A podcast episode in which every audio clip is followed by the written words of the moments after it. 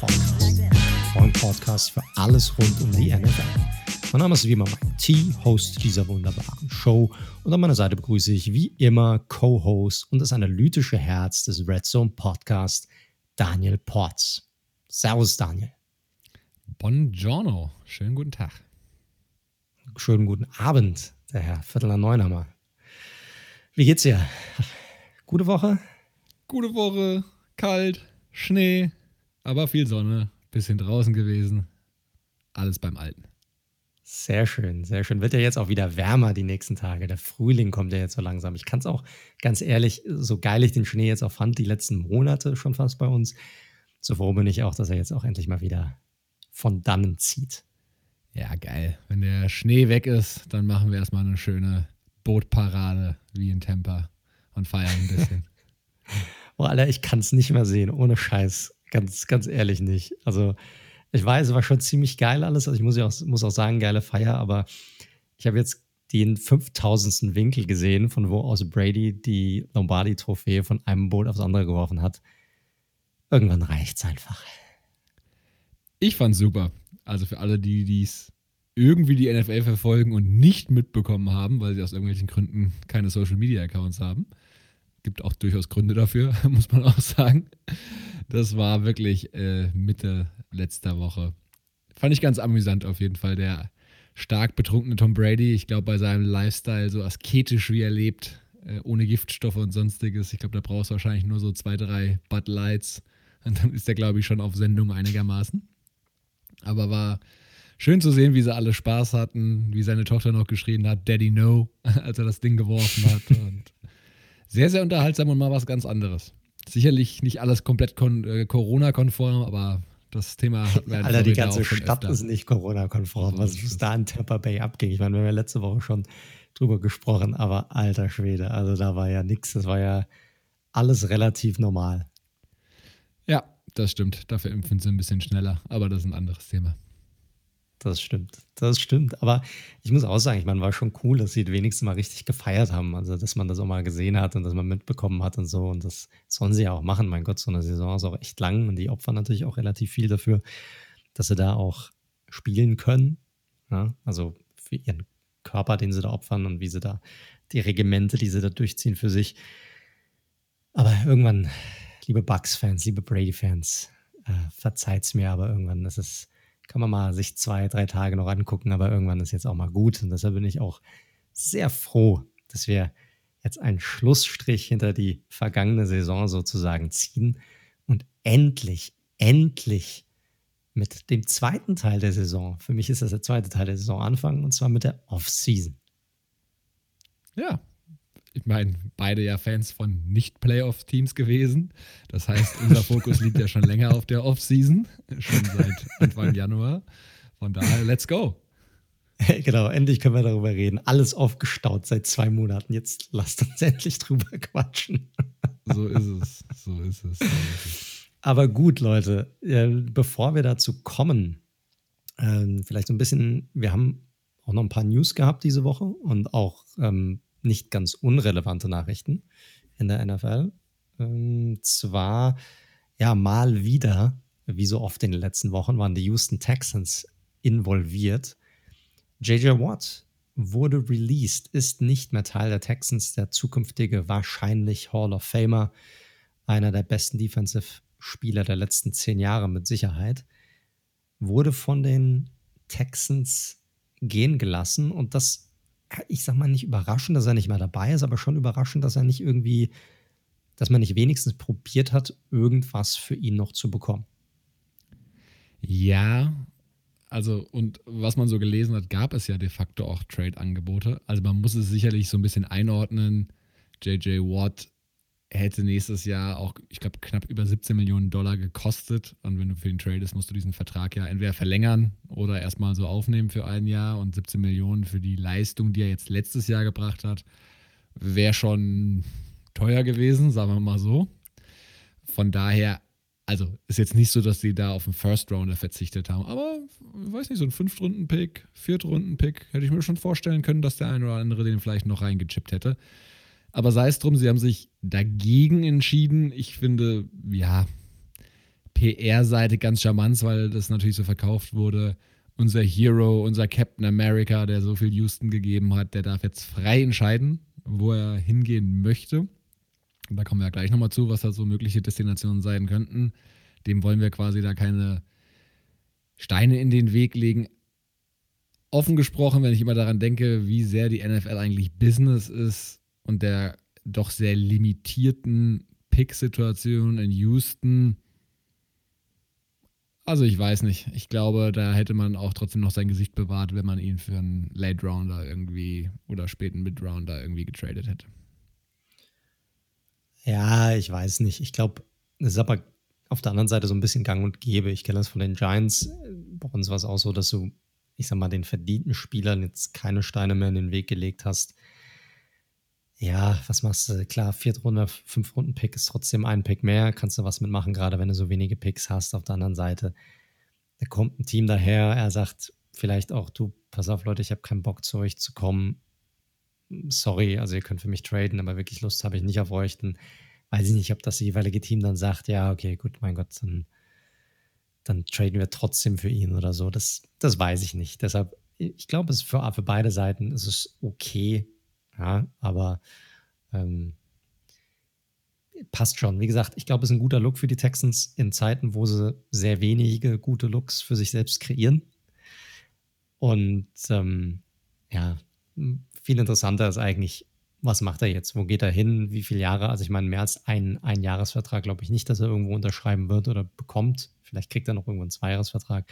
Die Frage ist nur, wo geht er hin? Da gibt es ja ganz viele unterschiedliche Sichtweisen darauf, was er denn präferieren könnte. Will er zu einem Contender, will er zu seinem Bruder, will er irgendwo hin, wo er gut hinpasst, will er irgendwo hin, wo es vielleicht einfach nur sonnig ist und wo er einfach nur noch mal ein bisschen abchillen und spielen kann.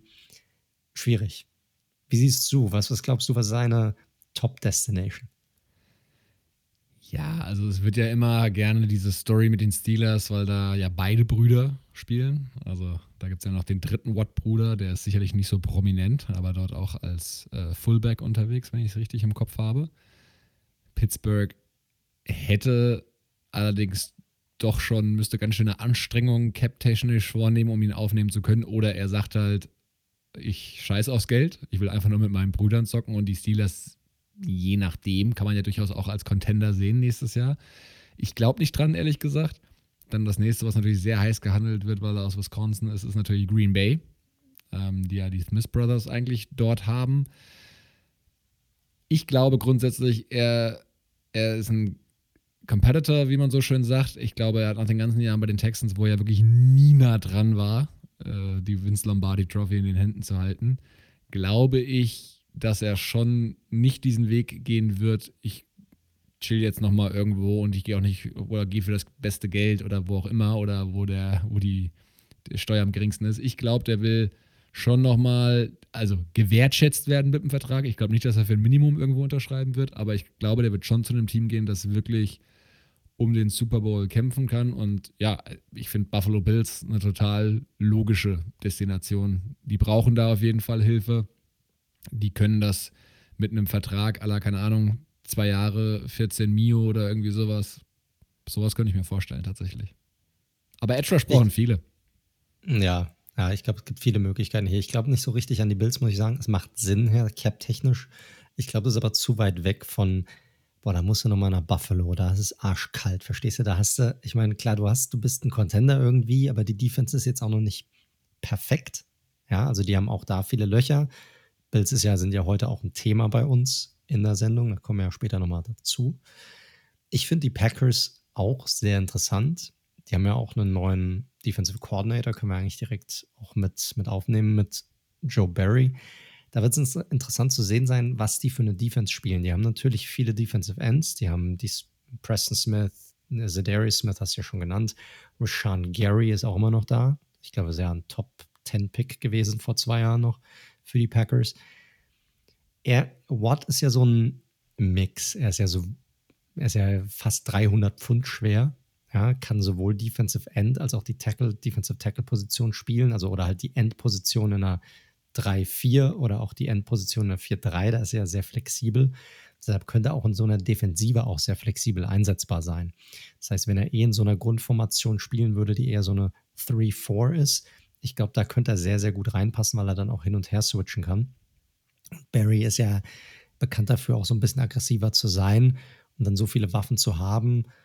You can never have enough pass rushers. Ja, äh, könnte sehr gut da reinpassen. Mit Rogers weiß er, dass er da einen Quarterback hat, mit dem er immer auf jeden Fall in die Playoffs kommt und äh, gegebenenfalls auch unter Umständen um einen Titel mitspielt. Ja, und wie gesagt, Heimat halt, ne? Also das Korrekt. ist der genau. Bundesstaat, genau. aus dem er kommt. Das heißt, auch Kälte ist er gewohnt, durchaus. Ja, aber es ist halt was anderes, wenn du dann sagst, okay, wo gehe ich jetzt nochmal die letzte Zeit hin? Ja, und Buffalo, da fehlt mir halt der Bezug dazu einfach. Verstehst du? Pittsburgh ist jetzt, sind jetzt nicht schönere Städte hier irgendwie, ne? Also, aber da hast du seine Brüder. Wisconsin ist die Heimat und da hast du vielleicht nochmal Heimat und Rogers, weißt du, der noch da ist und nochmal eine ordentliche Defense. Und da finde ich den Bezug einfach stärker, muss ich sagen. Ja, warten wir es mal ab. Also, die drei jetzt von uns genannten sind sicherlich die, die am meisten genannt werden. Ich glaube nicht, dass er sich jetzt einem völligen Projekt irgendwie nochmal anschließt, la Jackson Nein, das glaube ich auch nicht. Äh, Also auch kein gutes Beispiel, weil es ja gleiche Division ist, aber sowas wird er, glaube ich, nicht mehr machen. Und mal gucken. Ich bin auch super gespannt, was er noch so grundsätzlich im Tank hat. Hat er ja letztes Jahr ja sehr viel gespielt, war aber nicht so produktiv wie die Jahre davor. Ähm, in den Jahren davor auch viel verletzt gewesen. Hey, mal gucken, ob wir nochmal so einen JJ Watt auf Top-Niveau sehen, auch gerade wenn er nicht alles alleine machen muss wie in Houston. Das war ja dann leider größtenteils doch der Fall. Genau, genau. Was ist so mit anderen Teams, so Tampa Bay oder so? Ich meine, die haben ja auch, da gibt es ja auch ein paar Fragezeichen, wer dort zurückkommt und wen sie, wen sie halten können. Ich weiß, Arians hat im Suff allen möglichen gesagt, dass er auf jeden Fall nicht gehen und da bleiben, aber mal schauen, wie sich das bei deren Cap-Situation anbietet. Ja, ich glaube nicht, dass sie alle werden zurückholen können. Aber auch Brady, Sonne, Leute, die auf jeden Fall was gewinnen wollen. Ja, du, wie gesagt, es gibt für die verschiedensten Konstellationen sicherlich Gründe. Das ist ein Zusammenspiel auch. Wenn er für Minimum Geld unterschreibt, kann er ja überall hingehen. Da hat er ja die komplett freie Auswahl, mehr oder weniger. Von daher, das glaube ich aber nicht. Ich glaube, der wird schon so einen okayen Vertrag zumindest nochmal haben wollen.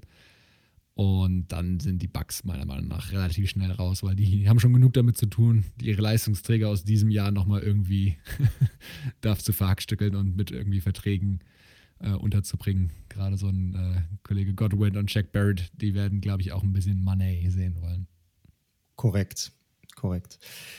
Joe Barry hatten wir vorhin kurz angesprochen. Wie findest du das Hiring für ihn? Also als Defensive Coordinator, neuer Defensive Coordinator der Green Bay Packers? Ja, er war ja bei den Raiders auch tatsächlich in der Verlosung, hatte da auch mit interviewt. Es ist ja dann am Schluss endlich nicht geworden. Ähm, auch schon so eine lange Gruden-Vergangenheit, auch schon lange in der NFL unterwegs. Sehr schwer zu sagen. Also man muss sagen, er und äh, Matt LaFleur kennen sich ja bereits schon so ein bisschen länger, waren 2017 zusammen auch schon bei den Rams, wo er jetzt schlussendlich ja auch herkam.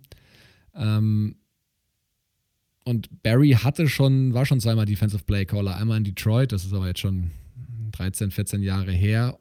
Und auch nochmal in Washington, beides Mal, beide Male war seine Defense, gehörte mit, mit zu den schlechtesten der Liga. Und deswegen haben das auch viele Fans sehr, sehr kritisch gesehen.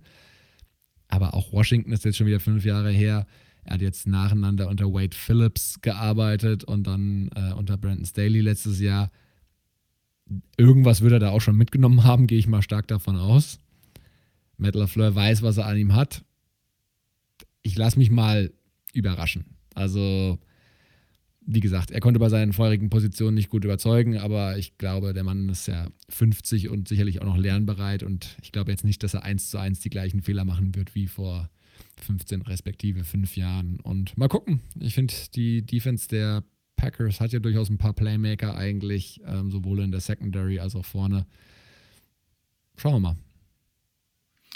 Ist halt ist ein bisschen unüblich, finde ich, äh, find ich, dass ähm, zweite Chancen kriegt man oft in der NFL, dritte Chancen nicht so sehr, gerade für so eine Position und gerade wenn du zweimal, wie du es auch schon gesagt hast, ich sag mal, ziemlich abgekackt hast in, in deinen Positionen. Deshalb ist es relativ überraschend hier, aber für LeFleur, wie du es gesagt hast, wahrscheinlich einfach jemanden, den er schon kennt, den er einfach dazu holen will, wo er Vertrauen einfach hat in, die, in diese Person.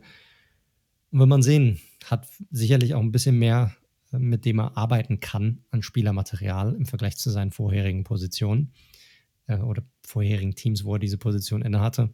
Also definitiv ein interessanter Hire. Kommen wir weiter. Weitere News in Pitts über Pittsburgh haben wir auch schon geredet. Ähm, dort gab es ein Retirement und zwar ähm, Star Center Marquise Pouncey. Er und sein Bruder Mike Pouncey, auch Center bei den Chargers, haben sich beide entschlossen, zur gleichen Zeit ihre Karriere zu beenden. Also ziemlich krasser Move hier. Beide wurden in unterschiedlichen Jahren jeweils immer in der, jeweils in der ersten äh, Runde gedraftet, 2010, 2011. Über die letzten zehn Jahre hinweg zwei der besten Center in der Liga. Das haben sie auf jeden Fall gemeinsam. Ähm, Mike Pouncey war viermaliger Pro Bowler. Ähm, Marquise Pouncey sogar neunmal im Pro Bowl. Beide hatten so ein bisschen auch mit Verletzungen zu kämpfen in den letzten Jahren, waren noch nicht, mal, nicht mehr so auf Top-Niveau, aber trotzdem, also das sind schon zwei Spieler, die definitiv einen Case haben. Ja, gerade Marquise Pouncey, ob es dort vielleicht auch nochmal in die Hall of Fame geht zu einem späteren Zeitpunkt. Ja, der hat im Vergleich zu seinem, ist ja sogar sein Zwillingsbruder. Ich weiß nicht, ob du es gerade schon gesagt hättest, also nicht nur ja. normale, in Anführungszeichen, Brüder, sondern sogar Zwillinge. Ähm, Moki ist sicherlich der ein bisschen talentiertere schlussendlich noch gewesen, auch sehr enger Vertrauter von Big Ben. Äh, und da gab es auch immer so, wurde auch immer gemunkelt, dass sie planen, gemeinsam ihre Karriere zu beenden. Und das Tragische ist so ein bisschen, einer der letzten Szenen, die mit Pouncey in Erinnerung bleiben werden, wird dieser viel zu hohe Snap sein über Big Ben, der diese verheerende Niederlage gegen die Browns eingeleitet hat. Bitter, bitter, aber klar, der Kollege hat genug bewiesen in den letzten Jahren. Die werden sich das schon überlegt haben. Gerade wie gesagt, sein Bruder kam jetzt auf keinen gesundheitstechnisch nicht mehr auf den grünen Zweig. Und wenn die sich von vornherein gesagt hatten, Zwillinge haben ja auch nochmal eine etwas engere Bindung als normale Brüder oft, wenn die von vornherein so schon die Idee hatten, ey, wir, wir hören gemeinsam auf, dann ist das jetzt vielleicht kein ganz schlechter Zeitpunkt, wenn es bei Mike eben nicht mehr weitergegangen wäre. Für die Steelers sicherlich ein krasser Verlust, muss man sagen. Ähm, gutes Center findest du jetzt auch nicht äh, so leicht an der, an der Straße. Diese Position wird meiner Meinung nach echt immer so ein bisschen unterschätzt, ehrlich gesagt. Die wachsen nicht auf Bäumen. Die ja. müssen alles machen an der Line. Die sind eigentlich diejenigen, die auch die Line so ein bisschen zusammenhalten, auch die Plays. So sieht, man sieht das ja oft an der Line. Die Center sind ja, ist ja der Spieler, der in der Mitte der Offensive Line steht. Oft siehst, sieht man ihn auch nochmal ein bisschen hochgehen, gucken, was die Defense so macht, callt auch nochmal mal ja, bestimmte, die, die Linebacker raus, wäre es vielleicht gerade der Mike oder, oder was probieren die da gerade, wenn er irgendwie was sieht. Also die nehmen schon eine sehr wichtige Position ein an der Line. Ja. Sportlicher Verlust, menschlich sicherlich auch, gerade wenn du so eine enge Bindung hast zu deinem, zu deinem Quarterback und da so ein Vertrauensverhältnis ist. Cap-technisch, das wird ja heute ein sehr dominierendes äh, Thema tatsächlich sein. Auch gerade bei den Steelers, die wir heute nicht im Detail behandelt werden. Äh, wir sind ja in anderen Divisionen heute unterwegs. Aber es spart den Steelers, die auch, wie gesagt, eine angespannte Cap-Situation haben, zumindest mal 8 Millionen Dollar ein. Hm. Wow, damit kann man schon was machen. Ist schon, ist schon nicht schlecht. Aber wie gesagt, du verlierst einen sehr, sehr guten Spieler, auf den du dich auf jeden Fall verlassen kannst in den meisten Fällen. Und das ist natürlich schwer zu kompensieren. Gut, die beiden gehen in ihren verdienten Ruhestand. Äh, wir haben noch eine Nachricht hier, und zwar aus Jacksonville. Na, die haben ja auch ein, ja, das ist ja auch alles neu, neuer Coaching-Staff, neuer GM und es soll dort in eine ganz neue Richtung gehen. Wahrscheinlich auch ein neuer Quarterback, der irgendwann dazu kommt, hier in der Offseason. Die sind in ihr erstes Fettnäpfchen getreten. Also Urban Meyer zumindest, ähm, indem sie probiert haben, Chris Doyle anzuheuern in Jacksonville. Und äh, Chris Doyle hat so ein bisschen, ja, ich sag mal, eine, eine, etwas shady Vergangenheit, was das Ganze angeht. Also wurde auch ähm, bei seiner letzten Station in äh, Iowa gefeuert, ja, weil ihm un, äh, vorgeworfen wurde, dass er äh, rassistische Äußerungen Spielern gegenüber äh, gemacht hat, dass er, wie sagt man das im Englischen, sagt man Bullying, also ähm, hilf mir mal hier mit der, mit der Wortwahl. Gemobbt. Also das Bitte? Ja, gemobbt kann man da schon so ein gemobbt, bisschen sagen. Gemobbt, genau, korrekt. Ja. Danke dir. Äh, dass er Spieler auch gemobbt haben soll. Auf jeden Fall wurde er dort gefeuert. Und äh, Meyer hat sich gedacht, ja gut, mein Gott, ich kenne den, das ist ein guter Coach, stelle ich mal ein. Moment, hat sich da, ja, Rod Graves of the Fritz, äh, die Fritz Pollard Alliance gedacht ähm, und hat erstmal gesagt, äh, nee, Leute, geht nicht, ihr könnt nicht so jemanden einfach einstellen. Es gab einen riesen Shitstorm und äh, dem hat sich dann Chris Doyle selbst gebeugt, sage ich mal, und hat seinen Hut nach einem Tag direkt wieder genommen. Aber ist für die Jaguars natürlich ein absolutes PR-Desaster. Ja, definitiv. Und dann auch noch die Aussage von Urban Meyer, hey, ich kenne Chris seit 20 Jahren und bla bla bla. Du musst halt einfach wissen, du bist so unter der Lupe und die, die Medien drumherum berichten so viel und dann hast du natürlich noch die ganzen äh, Social-Media-Kanäle und es gibt halt einfach zum Glück wirklich eine steigende Aufmerksamkeit für dieses Thema und gerade für Leute, die in der Vergangenheit rassistische Tendenzen, ich nenne es jetzt mal, bewusst allgemein erstmal, ähm, gezeigt haben. Und da finde ich es auch vollkommen wichtig und richtig, dass da direkt auf die Barrikaden gegangen wird, weil für so einen Scheiß ist halt einfach kein Platz, meiner Meinung nach.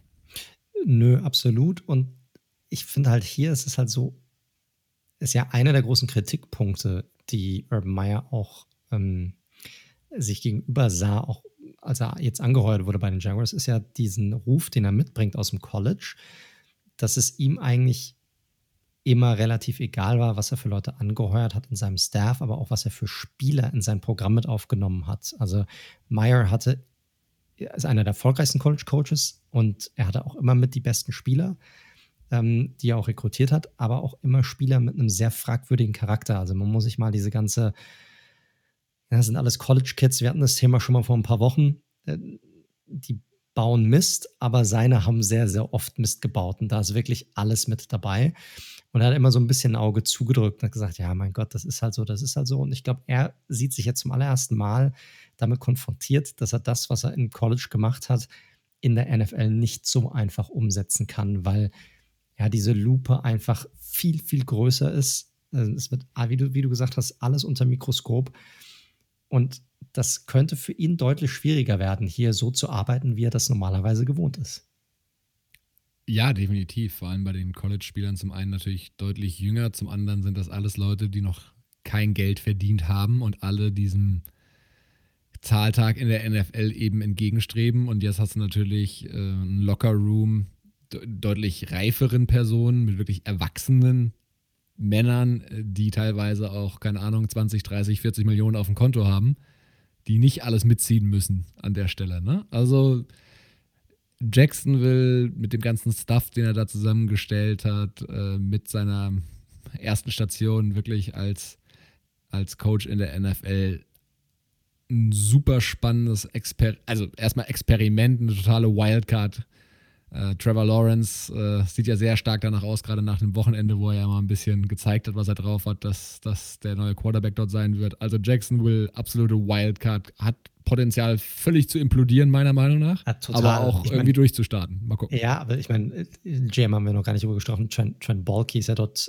ähm, als GM eingestellt worden und ich meine, er hat ja auch eine relativ fragwürdige Vergangenheit, was er da in San Francisco damals äh, abgezogen hat mit, äh, mit Harbaugh. Also die beiden, ich meine, Harbour ist ja wegen ihm im Grunde genommen gegangen damals. Äh, und er hat dieses Team im Grunde genommen danach, ja, komplett kaputt gemacht, wenn man es äh, wenn man so sehen möchte. Also das ist eine sehr, sehr interessante Zusammenstellung dort, sehr interessante Konstellation von Charakteren.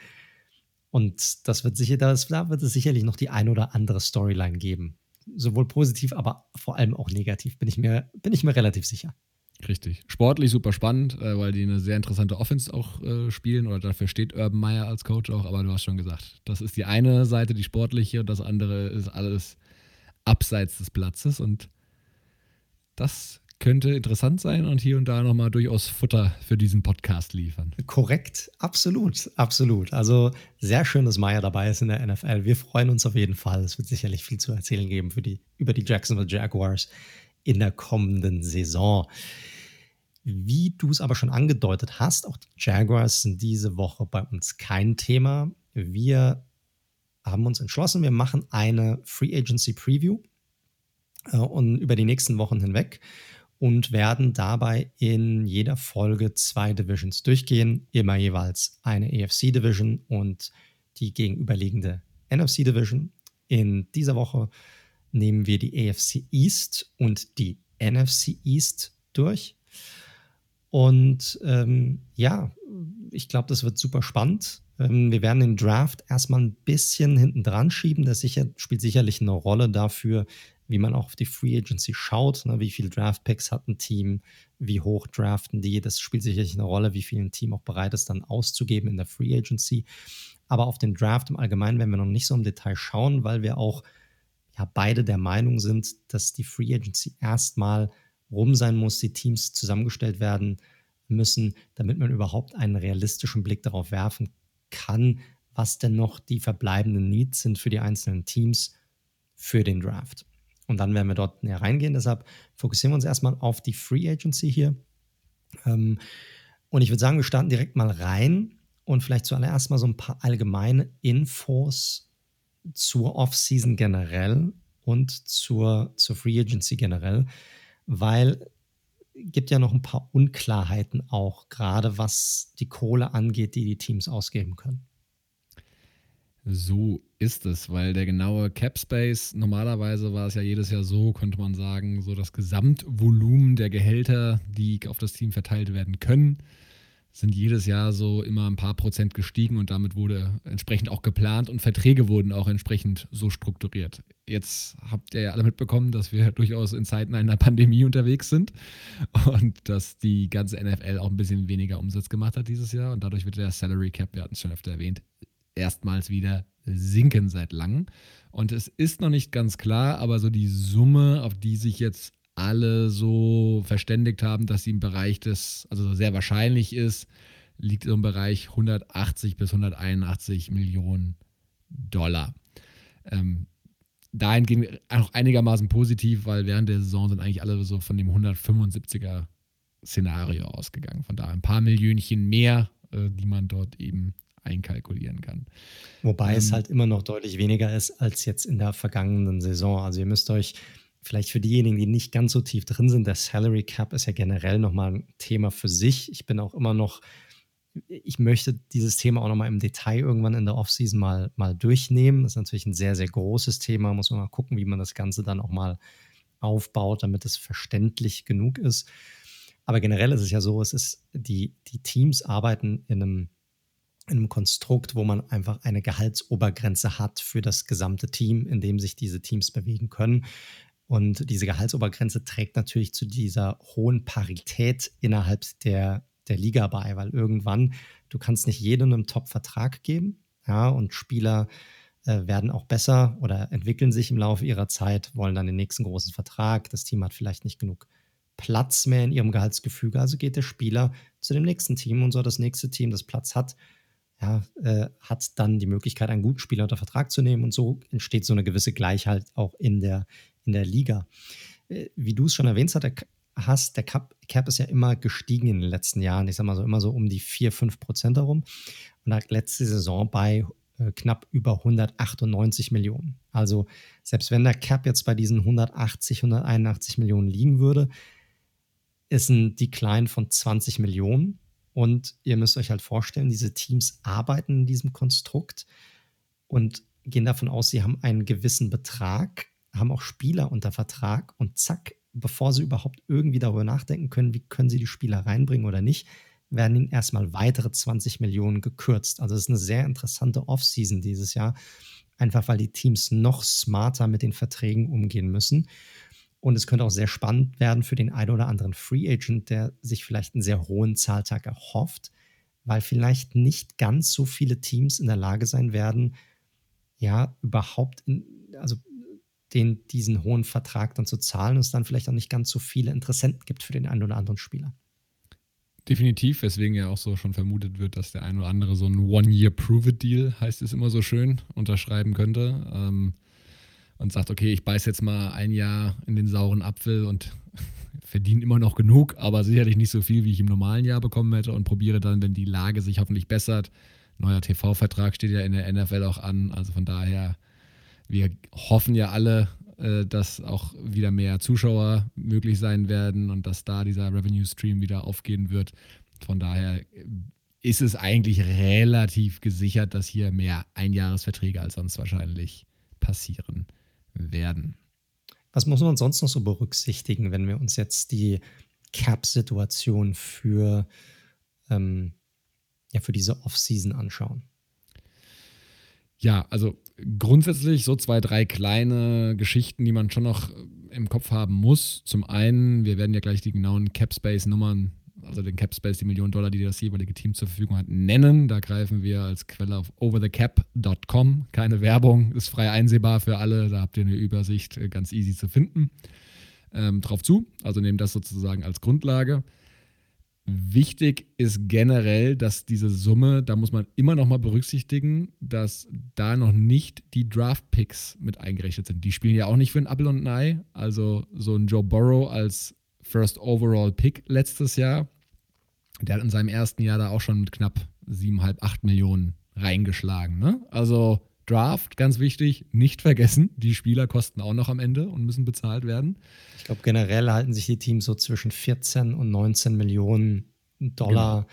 nochmal frei im Cap. Also was die Zahl, die ihr sieht, seht bei eurem Team oder über die ihr euch informiert, da müsst ihr immer nochmal so, ich sag mal, 14 bis 19 Millionen ungefähr abziehen, je nachdem, wo das Team auch draftet.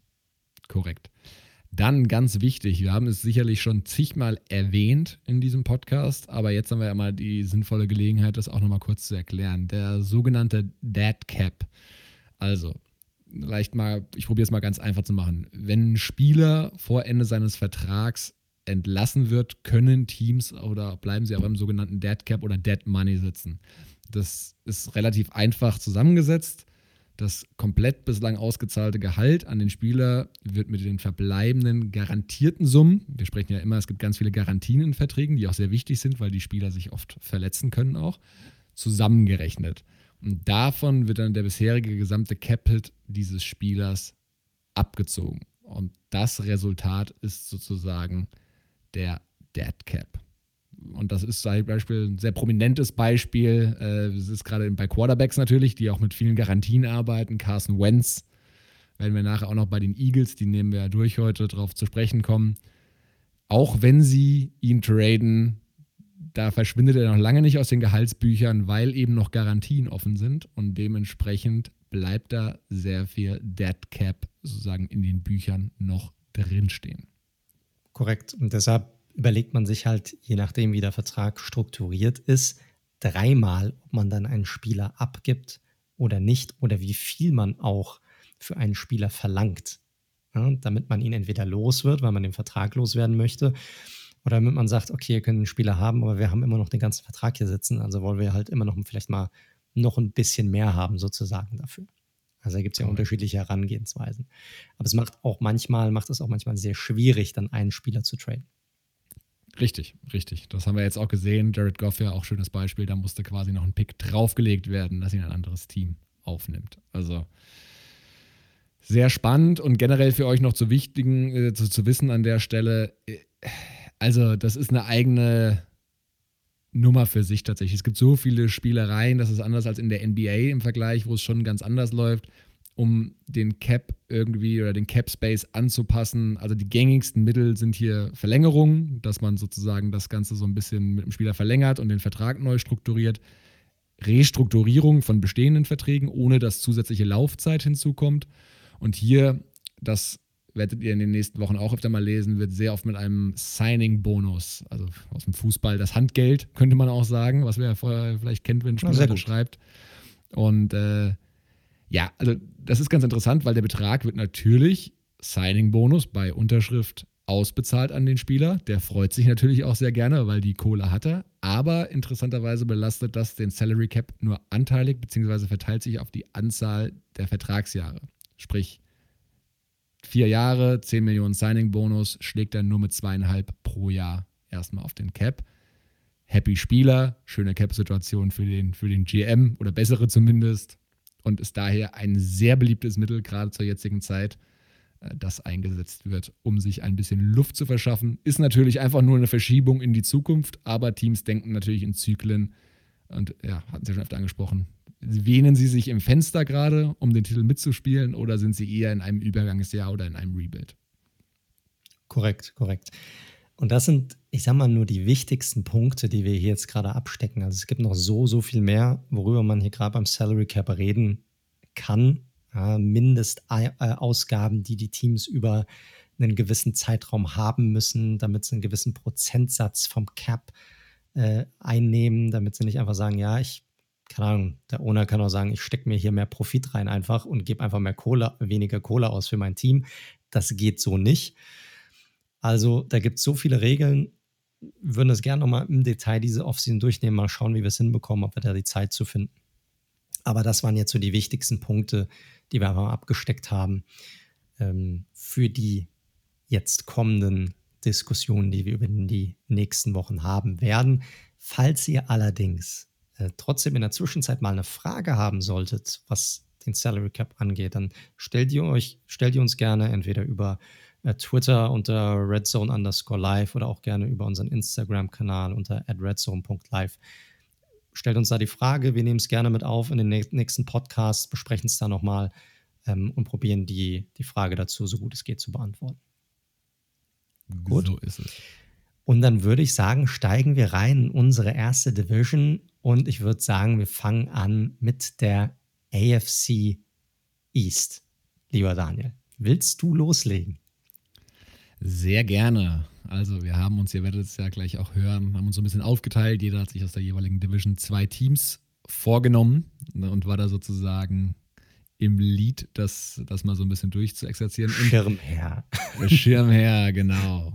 Und wie könnte man besser starten als mit einem Team, das, glaube ich, in Deutschland gerade noch sehr, sehr, sehr viele interessiert und die seit langem mal wieder eine sehr schwache Saison hatten. Nämlich, wir reden von den New England Patriots, die letztes Jahr mit 7 und 9 im ersten Jahr ohne Tom Brady rausgelaufen sind. Also die Situation bei den Patriots ist gleich eine sehr spannende, meiner Meinung nach, weil ich nicht so hundertprozentig weiß, und da wäre ich auch mal auf deine Meinung gespannt, wie die sich selbst sehen und was sie planen. Weil im Prinzip gibt es zwei Möglichkeiten. Entweder könntest du jetzt sagen, okay, wir sind gerade echt ein gutes Stück weit weg davon, Contender zu sein.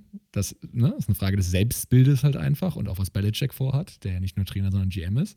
Sprich, wir sind weit davon weg. Wir brauchen noch mehr Ressourcen und wir brauchen länger, um diesen Umbruch herbeizuführen. Und ich mache einen Hardcore-Umbruch, hole mir einen Rookie-Quarterback und probiere noch zusätzliche Picks einzusammeln und trade Stars wie beispielsweise Stefan Gilmore, der Top-Cornerback der Liga, der noch ein Jahr Vertrag hat und für den du, glaube ich, schon noch was bekommen würdest. Ein First-Rounder, ein Second-Rounder, irgend sowas in die Richtung. Option 1. Option 2, und dann bin ich auf deine Meinung gespannt ich halte die Säulen, also sie haben ja durchaus ein paar spannende Spieler auch, ähm, gerade auf der defensiven Seite. Offensiven Seite ist für mich ein sehr großes Fragezeichen auf fast allen Positionen, kommen wir ja gleich drauf.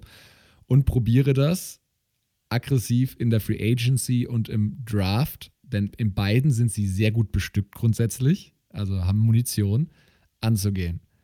Was glaubst du, was die Patriots wieder so die Haltung sein wird? Was, was will der Bill? Oh, Bill. Bill kannst du nicht lesen, Mann. Das ist, ist ja die Sache. Ich, ich liebe Bill. Jeder Giants-Fan liebt Bill. Das ist so der verlorene, der verlorene Sohn sozusagen der, der Giants. Damals unter Bill Parcells Defensive Coordinator geworden. Wollte eigentlich nie weg von den Giants und dann haben wir den Fehler gemacht und haben irgendeiner so anderen Pappnase als Parcells gegangen ist, den Head-Coaching-Job gegeben und Belichick ist dann weggegangen. Naja, ähm, kurz, kurzer Rand. ja. Äh, ist halt schwierig. Ich meine, wenn du dir die Patriots anguckst, es ist, war ja noch nie so, also du hast gesagt, aggressiv in der Free Agency kann ich mir bei denen nicht vorstellen. Wann sind die jemals aggressiv, was die Free Agency angeht? Die zahlen, die, die overpayen nicht, also die zahlen nicht mehr, als sie, als sie wirklich müssen. Das haben sie noch nie gemacht in der, in der Free Agency. Selbst bei ihren eigenen Spielern, wo sie wissen, was sie an denen haben, äh, haben sich immer gesagt, nee, das ist uns zu viel, dann nehmen wir halt den nächsten. So.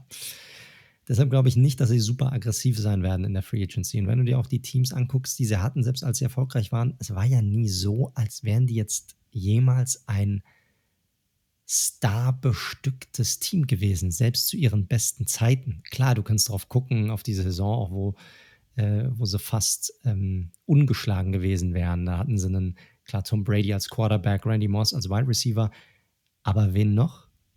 Klar, Gronkowski, aber ich meine, wen, wen noch? Ist ja nicht so, als wäre das jetzt irgendwie, von der Defense könnte ich dir keinen nennen. Sorry, weiß ich nicht, wer, wer dort gespielt hat. Sonst in der Offensive kein Plan, wer dort noch, wer dort noch da war. Das waren noch, die haben noch nie, die kamen immer aus der, aus der Gemeinschaft heraus. Nie, dass du sagst, ich habe jetzt hier irgendwie ein Team voller Stars. Und ich glaube auch nicht, dass Belichick hier seinen Weg irgendwie groß ändern wird. Die haben natürlich, die haben ein Problem, die haben keinen Quarterback. Die haben Stidham und das war's. So.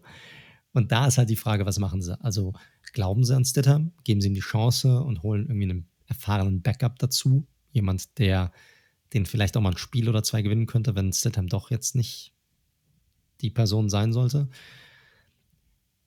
Holen sie irgendjemanden dazu, wo sie sagen, boah, der hat jetzt der, der braucht noch mal eine zweite Chance, irgendwie so ein, ein, anderes Umfeld. Dann kann man aus dem vielleicht mal ein bisschen mehr rauskitzeln. Dann kann er sein volles Potenzial herausrufen. Da gibt es ja auch noch den ein oder anderen Kandidaten in der NFL, der dort in diese Richtung geht. Um, ja oder sie gehen mit einem Rookie. Da bin ich mir nicht so ganz sicher. Also ich glaube, welche 15, glaube ich, draften sie in der ersten Runde die Frage ist, ob sie vielleicht sogar hochtraden würden dann, weil sie sehr überzeugt sind von einem, ob sie warten. Die Besten dürften dann schon weg sein zu dem Zeitpunkt. Also, äh, ist eine super spannende Frage. Ich kann es ja nicht sagen, weil bei Bill weißt du halt einfach nie, was sie vorhaben. Aggressiv in der Free Agency, daran glaube ich halt einfach nicht. Das waren sie noch nie. Die werden nicht reingehen und sagen, ich bezahle am meisten für den Spieler. Das machen sie einfach nicht. Und deshalb glaube ich, ist das, wird das nicht der Fahrplan sein. Schauen wir mal. Vielleicht mal kurz die Rahmendaten, um euch da so ein bisschen abzuholen. Diesem Muster werden wir jetzt auch bei den nächsten Teams folgen. Also, Cap Space knapp 63 Millionen Dollar. Das ist der vierthöchste. Also massig Kohle, klar. Du musst aber natürlich auch einen Quarterback davon grundsätzlich bezahlen, was halt du musst eine ganze Menge Löcher stopfen. Richtig, da kommen wir dazu. Free Agents ist eine Auswahl wohlgemerkt und selbst die Auswahl sind schon sehr viele bekannte Namen. Cam Newton natürlich, das wisst ihr, der hat für den, für den richtig schmalen Taler dieses Jahr gespielt. Joe Tooney, der Guard, ganz klassisches Beispiel. O-Liner, gute O-Liner haben sie oft. Zahlen, wenn, die haben sie ja schon gefranchise-tagged letztes Jahr. Langfristig Zahlen machen sie eigentlich nie. Nee. Gibt es ganz viele. Nate Solder, du hast einen im Team. Ja. Ich habe mit Trent Brown den anderen im Team man muss auch leider sagen, dass sie irgendwie auch schlechter werden, wenn sie das ist leider so, spielen. ja. ähm, von daher haben sie wohl ihre guten Gründe. Es kommt über das System. Center David Andrews, wobei ich bei dem relativ zuversichtlich bin, dass sie den halten werden, ähm, weil das auch eine andere Gehaltsklasse ist tatsächlich. Und auch so Namen, ne? Running Back James White, Rex Burkett, aus deutscher Sicht, auch wenn er für die Patriots eine untergeordnete Rolle hat, Fullback Jacob Johnson der Stimmt. sehr sympathische Auftritte ja. auch im ja. deutschen Fernsehen Absolut, hatte. absolut. Hat jetzt über die Super Bowl-Wochen hat er den ein oder anderen Fernsehauftritt gehabt, kam da sehr cool rüber, muss ich sagen. Yes, sir. Das war yes, auf jeden sir. Fall das, was er sehr, sehr oft gesagt hat. Korrekt. Ähm, aber auch Defense, ne? Jason McCordy, gut, 34 schon, muss man mal gucken. Und zumindest Restricted Free Agent. Da haben sie natürlich einen Tender und einen Matching Right. JC Jackson ist zumindest Restricted Free Agent. Das ist die Frage, mit welchem äh, Tag also äh, sie ihn matchen. Also da gibt es ja unterschiedliche Möglichkeiten. Vielleicht auch da nochmal ein bisschen reinzugehen, aber nur wirklich ganz auf der äh, ganz oberen Linie. Es gibt unterschiedliche ähm, Free Agents und Restricted Free Agent ist ein Spieler, der eigentlich ein Free Agent sein könnte, aber wo das Team das Ganze sozusagen rest, also aufhalten kann, indem sie sagen, okay, du kannst wechseln, aber wir sagen, wir wollen für dich mindestens einen Zweitrunden-Pick bekommen. Und dann hat er diesen, diesen Tag, sogar also diesen Zweitrunden-Tag. Und dieser Tag ist mit einem bestimmten Gehalt auch verbunden, den dieser Spieler dann, äh, dass dieser Spieler automatisch erhalten würde. Ich glaube, vom Zweitrunden-Tag sind es irgendwie drei Millionen Dollar oder vier Millionen oder sowas, keine Ahnung. Es könnte dann aber auch ein Team kommen und sagen, ja, ja, wir matchen das einfach, geben dann einen Zweitrunden-Pick ab und dann darf der Spieler zu denen kommen. So, so läuft das normalerweise. Und je nachdem, wie das Team seinen eigenen Spieler einschätzt oder wie viel, mit welchem Wert man diesen Spieler belegt, sagt man, hm, wir geben dem mal den Tag, weil wir wollen den behalten, wir wollen nicht allzu viel Kohle für den Spieler zahlen und wir glauben auch nicht, dass jemand den jeweiligen Pick, ob das ein Zweitrunden-, Drittrunden-, Viertrunden-Pick ist, für diesen Spieler abgeben wird. Richtig. Bei JC Jackson allerdings eine sehr spannende Situation, weil er einer der besten Cornerbacks letztes Jahr war und Korrekt. neun Interceptions, glaube ich, hatte. Also, ja. Äh, also das, das wird interessant sein, weil der wird, also den kannst du nicht mit einem Second Rounder taggen, da kommt auf jeden Fall jemand vorbei und schnappt sich den. Da ist halt die Frage, ob sie sich irgendwie mit ihm auf einen Vertrag einigen können im Vorfeld. Richtig. Also das war eine Free Agent Auswahl. Ich glaube, Cam Newton können wir schon mal drüber reden. Ja, Sehe ich nicht, dass der bleibt. Ach Quatsch. Ganz ehrlich, bis auf Andrews, den du schon genannt hast, auf der Center-Position, wüsste ich nicht, wen sie da noch behalten sollen. Du hast die Running Backs, White und Burkhead. Ganz ehrlich, die würden wahrscheinlich bei keinem anderen Team irgendwo starten oder überhaupt eine Rolle reinbekommen. Das sind so typische Patriots Running Backs. Hauptsache, die können irgendwie den Ball fangen, ein bisschen auch laufen, aber yo, that's it. Ähm, beim Rest, Johnson, könnte ich mir schon vorstellen, dass er zurückkommt, weil ich glaube, die Patriots wissen, was, was sie an ihm haben. Der wird jetzt auch nicht zu viel Kohle verschlingen.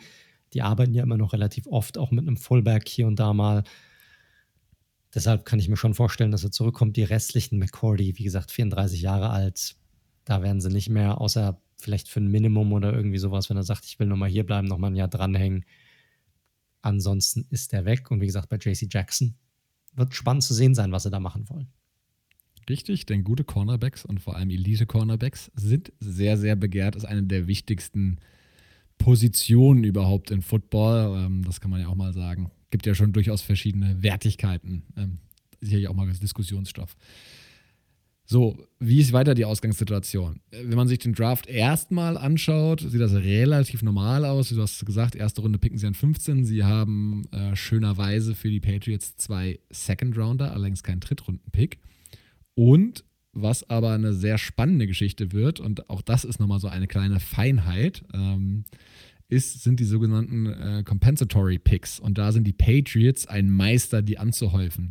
Wie kriegt man das? Kompensation, wofür, für was? Also, wir hatten es ja gerade schon angesprochen, die Patriots trennen sich sehr schmerzbefreit einfach von Spielern, wenn die zu viel Geld haben wollen. Sprich, lassen sie in der Free Agency gehen.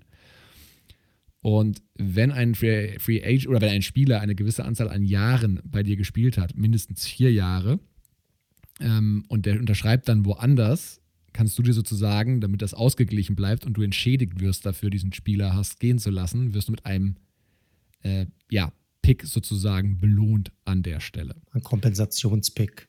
Genau, richtig. Ja. Ähm, gibt auch ein paar weitere Be Bedingungen. Der muss zu den besten 35 Prozent der Spieler auf seiner Position gehört haben. Ähm, ist, man kann es auch nicht unendlich weitermachen. Bei vier Compensatory Picks ist Schluss. Aber das ist durchaus spannend für Teams. Ähm, die sind auch nicht alle gleich gerankt. Da gibt es mal einen Drittrunden-Pick für, mal also ist höchstens ein Drittrunden-Pick, aber, aber kann auch ein Viertrunden-Pick oder Fünftrunden-Pick sein. Das wird dann über eine relativ komplizierte Formel am Ende entschieden. Aber wie gesagt, nehmt mit, die Patriots sind Meister darin, das zu nutzen. Und gerade in diesem Jahr könnten die Picks in der zweiten, dritten, vierten Runde sehr spannend sein, weil dieser Draft dadurch, dass viele College-Spieler ausgesetzt haben, nicht ganz klar ist. Ne? Da wird eine, Draft ist eh schon so eine Lotterie und da könnte auch einiges am spannenden Talent auch durchaus in der zweiten, dritten, vierten Runde noch liegen bleiben. Sehen wir jedes Jahr und dieses Jahr vielleicht noch umso mehr. Dieses Jahr vielleicht noch umso mehr und generell soll dieser Draft ähnlich wie der Draft im letzten Jahr ein relativ tiefer Draft sein. Also das Talentlevel soll relativ hoch sein über die gesamten Runden hinweg. Ja, also soll ein sehr, sehr tiefer Draft sein. Und deshalb können solche Compensatory Picks natürlich Gold wert sein, wenn du auch später nochmal ja, genügend Picks hast. Und bei den Patriots, wie du gesagt hast, sie sind Meister da drin, Spieler, die sie nicht bezahlen wollen, gehen zu lassen, diese Picks zu erhalten, um dann sozusagen so viele Spieler wie möglich anzuhäufen und daraus die besten rauszupicken und ein Team daraus zu formen. So ist es. Und in aller Kürze, sie werden dieses Jahr, können sie wieder auch mit ein paar rechnen für Brady, logischerweise, den sie haben gehen lassen. Calvin Neu und Jamie Collins, zwei Linebacker, die nach Detroit bzw. Miami gegangen sind. Da werden sie auch noch äh, Picks für bekommen. Also sprich, da wird gerade in den mittleren Runden wird noch ein bisschen was dazukommen. Also die Ausgangssituation, viel Cap Space und ein relativ spannendes Arsenal an Draftpicks in der zweiten, dritten, vierten Runde. Das Ding ist allerdings Team Needs. Und ehrlicherweise, ich habe es mal aufgeschrieben und dachte mir danach, könntest du eigentlich sogar fast noch fortsetzen. Aber mal fangen wir mal vorne an. Quarterback, No-Brainer. Klar, Jared Stidham ist nicht die Antwort. Ganz ehrlich, sonst hätten sie ihn auch schon mehr spielen lassen. Sie haben ihn ja noch nicht mal richtig getestet letztes Jahr. Also da passiert irgendwas. Wide Receiver. Also die Patriots hatten mit eines der schlechtesten Wide Receiver Cores der ganzen Liga letztes Jahr. Ähm, spätestens nachdem Julian Edelman dann halt auch noch verletzt ausgefallen ist, da war gar nichts. Tight End haben sie letztes Jahr zwei sogar gedraftet. Muss man auch mal schauen. Die Patriots sind auch bekannt dafür, Tight Ends sukzessive zu entwickeln. Was die Production anging, kam da letztes Jahr aber auch niente. D-Line, Interior O-Line könnte ein Thema werden, wenn Tooney und Andrews gehen. Also, Klar. ihr seht, viel Cap Space, ein schönes Arsenal an Draftpicks, aber halt auch brutal viele Baustellen. Und wir haben uns mal überlegt, das ist natürlich jetzt eine kleine Spielerei, aber wir haben uns auch schon überlegt, was irgendwie Sinn machen könnte im Hinblick auf, auf Capspace und sonstiges. Was könnten mögliche Targets sein, die die Patriots angehen? Das, wie gesagt, das ist, ne, liebsten, das, ist, das ist einfach geil, das ist einfach rumspekulieren. Hammer. Das ist einfach. Richtig, genau. Ja, also, liebe ich klar, also wir gucken einfach so, was geht, ne? Und was da irgendwie passen könnte. Wir lesen natürlich auch ein bisschen was dazu, auch was Philosoph von der Philosophie da passen könnte. Aber hey, klar, das ist halt auch ein gutes Stück weit einfach eine Lotterie. Kann man nicht anders sagen. Also, Quarterback. Man muss natürlich sagen, so die Free Agency, nach der wir letztes Jahr ja eine sehr prominent besetzte Free Agency auf der Position hatten, ist dieses Jahr. Äh, ja, tote Hose. Äh, tote Hose. Also, Obwohl es generell ja ein spannender Quarterback-Markt ist. Also es wird extrem viel passieren. Du hattest es ja letzte Woche schon angesprochen. Es ist vielleicht bei gerade mal zehn Teams sicher, dass die Quarterbacks, die sie gerade auf dem Roster haben, auch die Quarterbacks sind, mit denen sie in die neue Saison gehen. Es sind so viele Freistellen frei. Es gibt so viele gute Spieler, die im Draft äh, da sein werden. So viele Spieler, die irgendwo noch auf der Bank hocken, die auf ihre zweite Chance warten. Also ist auf jeden Fall ein sehr, sehr spannendes, ähm, sehr, sehr spannende Offseasons für Quarterbacks. Definitiv.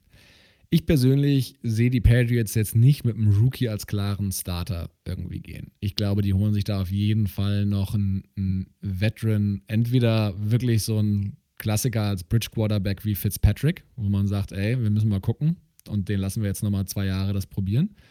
Oder du machst halt, was du vorhin schon so angedeutet hast, du guckst halt, ob du aus einem Spieler wie Trubisky, der Free Agent ist, was rausholen kannst, oder einem Marcus Mariota, wo es anscheinend auch Interessenten geben soll, äh, gerade die Nummer zwei bei den Raiders.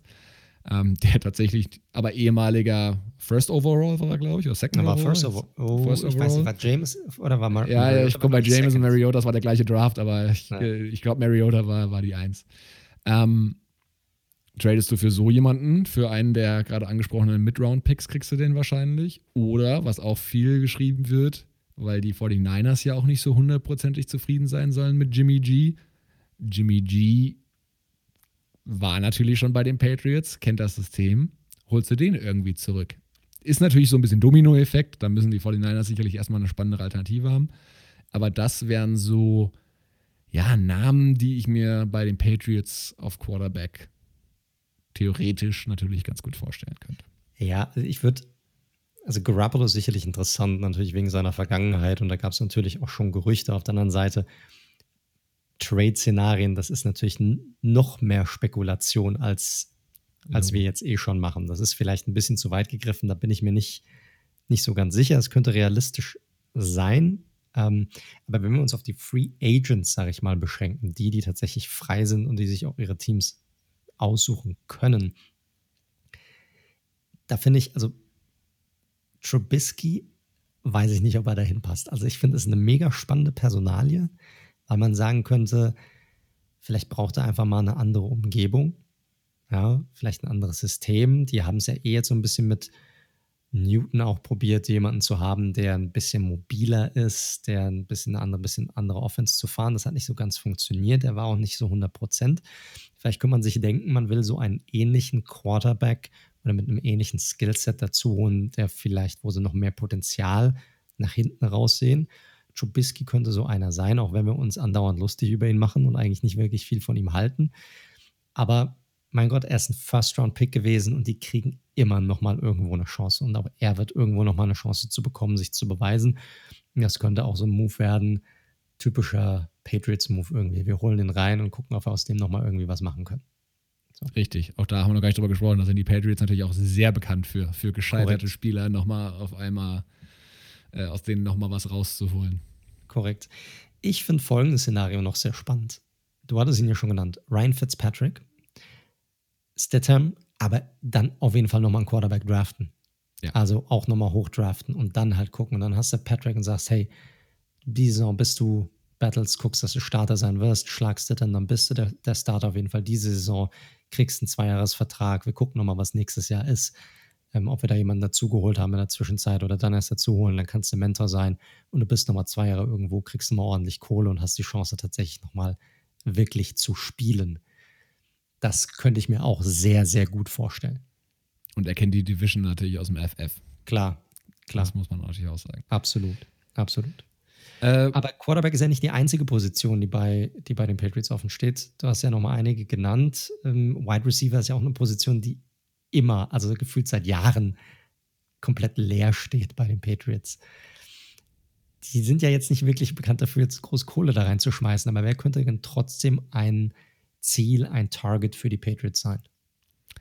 Ja, also äh, hast schon richtig angedeutet. Ich glaube jetzt nicht an dieses oberste Regal aller Robinson oder Chris Godwin, unabhängig davon, was die Buccaneers, die können sie ja auch nochmal taggen, äh, mit ihm machen. Aber ich glaube also die Reihe danach, ne? Es gibt ja sehr viel, also der Draft ist auch sehr tief auf Wide Receiver, aber es gibt sehr viele spannende Namen in der Free Agents, äh, Free Agents äh, auf der Wide Receiver Position. Da bin ich auch mal gespannt, wie die Leute da so ihre Prioritäten setzen, die Teams.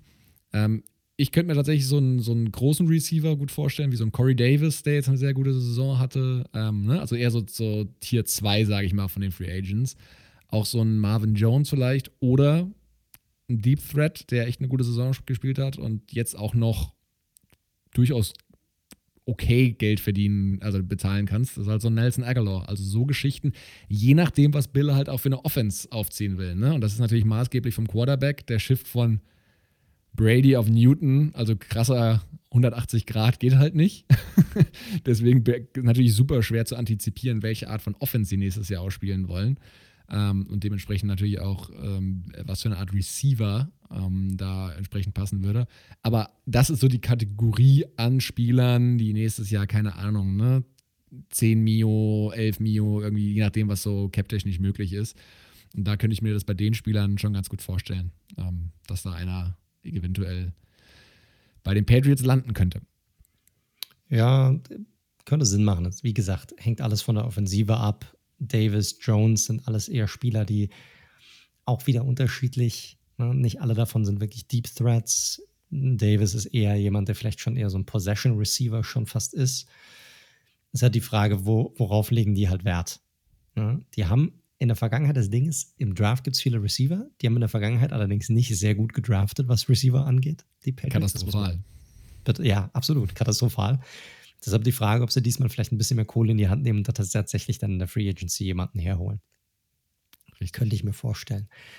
Dort ist die Interior O-Line ja angesprochen bei den Free Agents, die weggehen könnten. Äh, Tooney sehr wahrscheinlich. Andrews könnte theoretisch auch sein. Da sind zwei Starter, die wegbrechen holen die sich die wieder in der Free Agency, also diese Planstellen, oder was machen sie da? Nee, da bleibe ich bei der Aussage von vorhin. Ich glaube, das kommt einfach über das System und da schauen sie einfach über den Draft. Der ist äh, in der O-Line auch durchaus gut besetzt. Tackle sehr stark tatsächlich, aber auch also in der, also an der Spitze, aber auch durchaus noch ein bisschen Tiefe dahinter. Und äh, in der Interior O-Line sind da auch ein paar spannende Prospects. Und wie gesagt, da kommt es über das System. Und man muss auch sagen, gerade Interior O-Line, also Tooney ist einer von, der, von zwei großen Namen mit Brandon Scherf von, von Washington, zu dem wir später noch kommen. Und äh, den Kollegen Lindsay von, von den Packers. Also es gibt jetzt auch nicht unendlich viele Interior O-Liner, äh, die auf den Markt kommen überhaupt. Deswegen, da glaube ich ganz klar, dass sie das über den Draft lösen werden. Und als letztes nochmal so das Thema Tight End.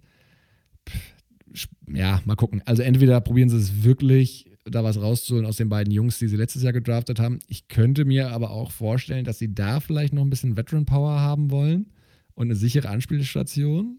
Und da so zwei Optionen. Hunter Henry. Oh, das.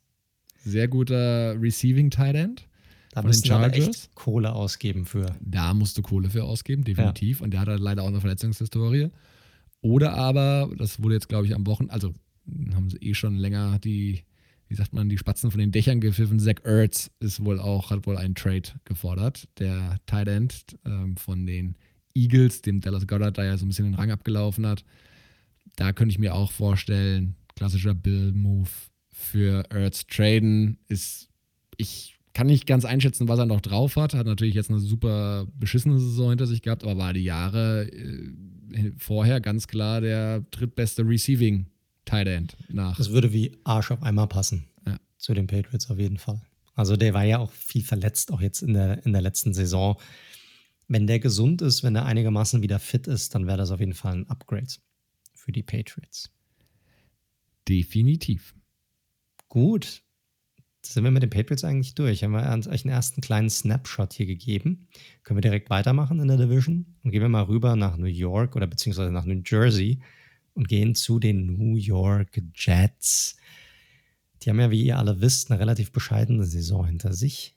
Record von 2 und 14, haben den zweiten Pick im Draft dieses Jahr. Aber lass uns mal bitte, wir bleiben ja so ein bisschen in diesem Konstrukt, lass uns mal kurz über die Gesamtsituation ein bisschen drüber gehen. Bei den Jets ist es ja nicht nur die letzte Saison relativ bescheiden gelaufen, sondern wenn man sich die letzten zehn Jahre anguckt, ist relativ bescheiden gelaufen. Die haben einen Gesamtrekord von 59 Siegen zu 101 Niederlagen über die letzten zehn Saisons. Der hat nur eine Saison mit einem positiven Rekord. Das waren 2015, da waren sie 10 und 6. Und über diesen gesamten Zeitraum der letzten zehn Jahre hatten sie auch eine der schlechtesten Offensiven über diesen Zeitraum. Jetzt wird halt alles neu, angeblich, wie immer, wenn, wenn ein Umbruch stattfindet. Sie haben einen neuen Headcoach mit Robert Salah, den sie von den San Francisco 49ers rübergeholt haben, soll neuen Schwung reinbringen, mehr Leadership mit reinbringen. Die haben aber natürlich auch weiterhin Fragezeichen, vor allem was die Quarterback-Position angeht. Sam Darnold, was machen sie mit ihm? Bleibt er? Geht er? Wird er getradet? Glauben sie an ihm? Alles ein bisschen schwierig. Das Einzige, was hier sehr positiv ist, ist die Cap-Situation für die Jets. Hier sind sie in einer sehr guten Position, haben den drittmeisten Cap Space aller Teams mit knapp 67,5 Millionen Dollar. Also da können sie relativ viel machen, haben aber natürlich auch das ein oder andere Loch zu stopfen. Wenn wir uns mal so die Free Agent Situation auch hier, wie gesagt, eine Auswahl dazu anschauen. Ich glaube, der prominenteste Name hier auf der Liste ist Marcus May. Safety-Position, hat ein sehr, sehr gutes Jahr gehabt. Ja, also der wird definitiv Kohle fordern und Kohle wollen, muss man sagen. In, in, nachdem Jamal Adams weggegangen ist, hat er diese Rolle eigentlich relativ gut ausgefüllt, muss man sagen. Definitiv. Und äh, geht es auch in der Secondary weiter. Das ist Brian Poole auf der Cornerback-Position. Ja, mein Gott, solider Cornerback. Ist jetzt nicht der Mega-Verlust, aber wie gesagt, wichtiger Spieler. Und der Rest, Brashard Perryman, Wide Receiver, Bradley McDougald, den sie ja auch geholt haben von Seattle erst, äh, Safety-Positionen, die fallen auch raus, ist, sag ich mal, verschmerzbar, was das angeht. Oder wie siehst du das? Nee, Marcus May, ganz klar, mit Abstand der prominenteste Name. Ähm, sowieso ja auch spannende Safeties auf dem Markt generell. Und Marcus May lief so ein bisschen unter, unterm Radar. Du hast es angesprochen, der hat nämlich eine gute Saison gespielt. Ähm, und ja, der Rest ist sicherlich ersetzbar. Korrekt. Die Jets können, da sind wir wieder bei dem Thema, Thema Salary Cap. Sie haben eigentlich schon einen sehr hohen Cap. Sie könnten aber noch ein bisschen Cap Space frei machen und sich von dem einen oder anderen Spieler trennen, um deren Gehalt von den Büchern zu bekommen, ohne dass sie viel Dead Cap mitnehmen würden in die neue Saison. Und ein Kandidat hier wäre Jameson Crowder, der Wide Receiver, der mit viel Vorschlusslorbeeren noch so ein bisschen als Hoffnungsträger vor ein paar Jahren geholt wurde, aber auch aus Verletzungsgründen hat das Ganze nie so wirklich richtig funktioniert bei den Jets und den sie theoretisch cutten könnten, und damit knapp über 10 Millionen Dollar auch einsparen würden. Also wo sie den Cap Space nochmal nach oben schrauben könnten.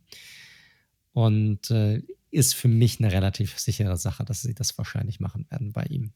Oh, okay. Das, da bin ich mal gespannt. Also es hängt natürlich extrem davon ab, wen sie auf Quarterback holen. Ich glaube, da kann man es ja sagen, die werden sich keinen Free Agent da holen. Da gibt es entweder ne, Darnold oder Rookie. Ähm, das sind die Optionen da. Und ich fand Crowder, ja, der war auch letztes Jahr wieder ein paar Spiele verletzt, aber wenn er gespielt hat, fand ich den echt, also war mit Abstand der, der beste Receiver letztes Jahr bei ihnen. Klar, sie haben mit Denzel Mims natürlich noch einen, einen, spannenden Spieler, der in sein zweites Jahr geht. Ein bisschen ähm, anderer, vom Stil her definitiv ein anderer. Definitiv, definitiv. Also von daher, hm, weiß nicht. Also klar, 10 Millionen ist natürlich äh, ein Wort, aber bei dem Cap Space, also für mich ist es nicht so gesetzt als Crowder. Ich könnte mir vorstellen, so ein, so ein erfahrener Receiver, so ein bisschen auch als Security Blanket. Bin, bin ich nicht Guck deiner Meinung. Also Vielleicht können, behalten sie ihn, aber dann für restrukturieren sie seinen Vertrag. Also ich glaube nicht, dass sie sagen, ja, ja, gut, okay, mit dem, was du in den letzten paar Jahren geleistet hast, klar, verdienst du deine 10,5. Never ever. No, no chance. Glaube ich nicht dran. Aber gut, wir werden es ja sehen. Aber auf jeden Fall könnte das eine Möglichkeit sein für die Jets. Neben dem Cap Space, wenn man sich die Pick-Situation ansieht bei den Jets, haben sie natürlich auch sehr viele Draft-Picks dieses Jahr und zwar insgesamt zehn Stück. Zwei allein in der ersten Runde. Einmal den zweiten Pick ganz oben und einmal Pick Nummer 23, den sie sich aus dem Jamal Adams Trade von den Seattle Seahawks geholt haben. Äh, dazu haben sie auch noch den einen Second Rounder und dann wieder aus dem ja, äh, Trade mit den Seahawks zwei Drittrunden-Picks. Also fünf Picks über die ersten zwei Tage ist schon mal nicht so verkehrt, muss ich sagen. Also. Kann man was mit anfangen. Da kann man was mit anfangen, auf jeden Fall. Also man hat es ja gesehen, es gibt viele Stories in der NFL, wo ein Team in der einen Saison relativ schlecht ist und in der nächsten Saison auf einmal einen Turnaround schafft. Ich weiß nicht, ob die Quarterbacks, ob sie den Quarterback dazu haben, jetzt das wirklich so schnell hinzubekommen, aber den restlichen Roster, da könnte ein relativ schneller Turnaround stattfinden bei den Jets. Ja, schauen wir mal, wie gesagt. Wir kommen ja noch drauf, ein paar Needs gibt es ja genau, noch. Genau, also, be besseres Quarterback-Play ist sicherlich ein Must. Das muss geschehen. Ne? Die Frage ist, ob man Darnold noch eine weitere Chance gibt oder mit einem neuen QB unter Umständen einen Rookie eine neue Ära einleiten möchte. Ganz kurz, was meinst du, wie sie es machen oder wie würdest du es denn machen? Also, das ist logischerweise rein subjektiv. Ich glaube nicht an Darnold aus verschiedenen Gründen. Der hat mir sehr klar, der hatte natürlich auch scheiß Umstände so und Adam Gaze haben wir auch schon hinlänglich drüber gesprochen.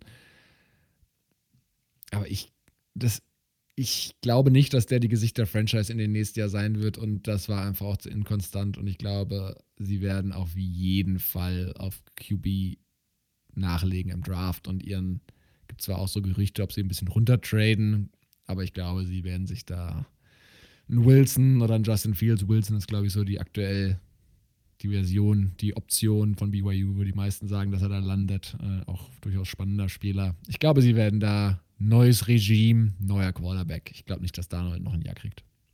Ja, ich sehe das ganz ähnlich wie du. Also bin ich komplett bei dir. Ich glaube, die werden da auch klar Schiff machen, einfach um das, um da so ein Clean Slate einfach da drin zu haben. Aber wir werden sehen. Also wie gesagt, auch hier eine sehr spannende Personalie, weil wenn sie dann sagen, okay, Darnold ist nicht der Typ, mit dem wir weiter nach vorne gehen möchten, was passiert dann mit ihm? Wo geht er hin? Auch er, ein typischer Kandidat. Was, wenn Bill sagt, hey, ich finde Darnold super, komm, bleibt doch in der Division, wir geben euch noch irgendwie einen Drittrunden- oder einen Viertrunden-Pick, einen von unseren Compensatory-Picks, die wir haben, bitteschön. Nehmt ihn. naja, innerhalb der Division äh, werden sie es nicht machen, glaube ich. Und gerade, man hat ja immer das Gefühl, wenn man mit, mit den Patriots einen Trade macht, fühlt man sich, glaube ich, danach immer so, als wenn man ihn verloren hat. Oder meistens, wenn man mal Mohamed Sanu ausnimmt. schwierig. Also alles klebt an den Händen. Richtig, deswegen. Also, klar, natürlich, da gibt es auf jeden Fall wahrscheinlich, ich glaube, ein Second Rounder ist da auch nochmal drin ähm, für Darnold. Und da wird es sicherlich auch den einen oder anderen geben, ne? Auch da. Ne? So ein ähm, Quarterback-freundliches System. Stichwort 49ers. Who knows? Keine Ahnung. Hängt immer davon ab, was man in dem Spieler sieht. Korrekt, korrekt. Quarterback ist aber nicht die einzige Positionen. Wir hatten einige Positionen schon angesprochen. Cornerback ist sicherlich eine Position, die sie auf jeden Fall verstärken müssen. Nicht nur, weil Poole jetzt ein Free Agent ist, sondern weil Poole selbst, das wahrscheinlich als bester Cornerback im, auf dem Team, selbst vielleicht maximal solide ist. Also da müssen sie auf jeden Fall nachlegen. Wide Receiver sicherlich auch. Ne? Also wie gesagt, wir werden sehen, was mit Crowder passiert, aber unabhängig von Crowder, unabhängig von Denzel Mims, diese Position braucht noch mehr Talent. Das ist einfach so. Und dann ein Thema, das sich natürlich auch reinzieht, ist generell ähm, Pass Rush. Das war ein schwieriges Thema bei den Jets in der vergangenen Saison. Sie haben mit Quinnen Williams einen sehr jungen Spieler, der sein Talent jetzt letzte vergangene Saison endlich mal auch mal hat aufblitzen lassen. Ja, und auch ziemlich gut gespielt. Einen guten Stretch hatte. Aber er ist ja eher so ein Interior Defensive Lineman. Also in die Richtung Aaron Darnold, nur halt ungefähr dreimal schlechter. Ja, oder noch hat aber mehr. einen sehr guten, hat einen krassen Fortschritt gemacht im zweiten Das Jahr, stimmt, das stimmt, da hast du recht, da hast du recht. Aber auf jeden Fall haben sie ein Problem, was die Edge-Rusher-Positionen angeht bei ihnen. Also von den Seiten kommt zu wenig Druck und äh, auch da sollten sie schauen, dass sie auf jeden Fall jemanden dazu holen. Ähm, ob das im Draft werden sie definitiv jemanden reinholen, aber sollte jemand zur Verfügung stehen, den sie mögen in der Free Agency, dann würde ich auch, bin ich davon überzeugt, dass sie ihn dazu holen würden. Wenn wir jetzt, dann kommen wir natürlich direkt zum nächsten Schritt, kommen wir zu den möglichen Targets, die die Jets haben. Und die haben natürlich deutlich mehr Cap Space, also haben sie auch ein paar mehr Targets vielleicht als das ein oder andere Team oder ein paar auch interessantere Spieler, die sie dazu holen können. Und wenn wir schon bei den Wide Receivers sind, du hattest ja bei den Patriots gesagt, Top Tier ist, ist bei den Patriots wahrscheinlich nicht so der Fall. Ich glaube, Top Tier könnte bei den Jets auf jeden Fall der Fall sein, weil da weil sie können einfach irgendjemanden mit Kohle zuscheißen. Das ist einfach so. Und da kommen natürlich direkt so ein paar Namen in den Sinn. Einer davon ist sicherlich Alan Robinson. Ja, für diejenigen, die ihn nicht kennen, also ist eine echte Nummer 1 auf der Wide Receiver Position. Ähm, Robinson wäre absolut prädestiniert dafür, diese Rolle zu übernehmen bei den Jets. Letzten zwei Saisons kombiniert 200 Catches, fast 2400 Receiving Yards, 13 Touchdowns. Und ich meine, von seinem unglaublichen Fangradius, den er hat, wollen wir gar nicht mal anfangen zu sprechen. Ich meine, der Typ ist ein einziges Highlight Reel. Das muss man einfach so sagen. Plus, seine Quarterbacks waren Nick Foles und Mitch Trubisky.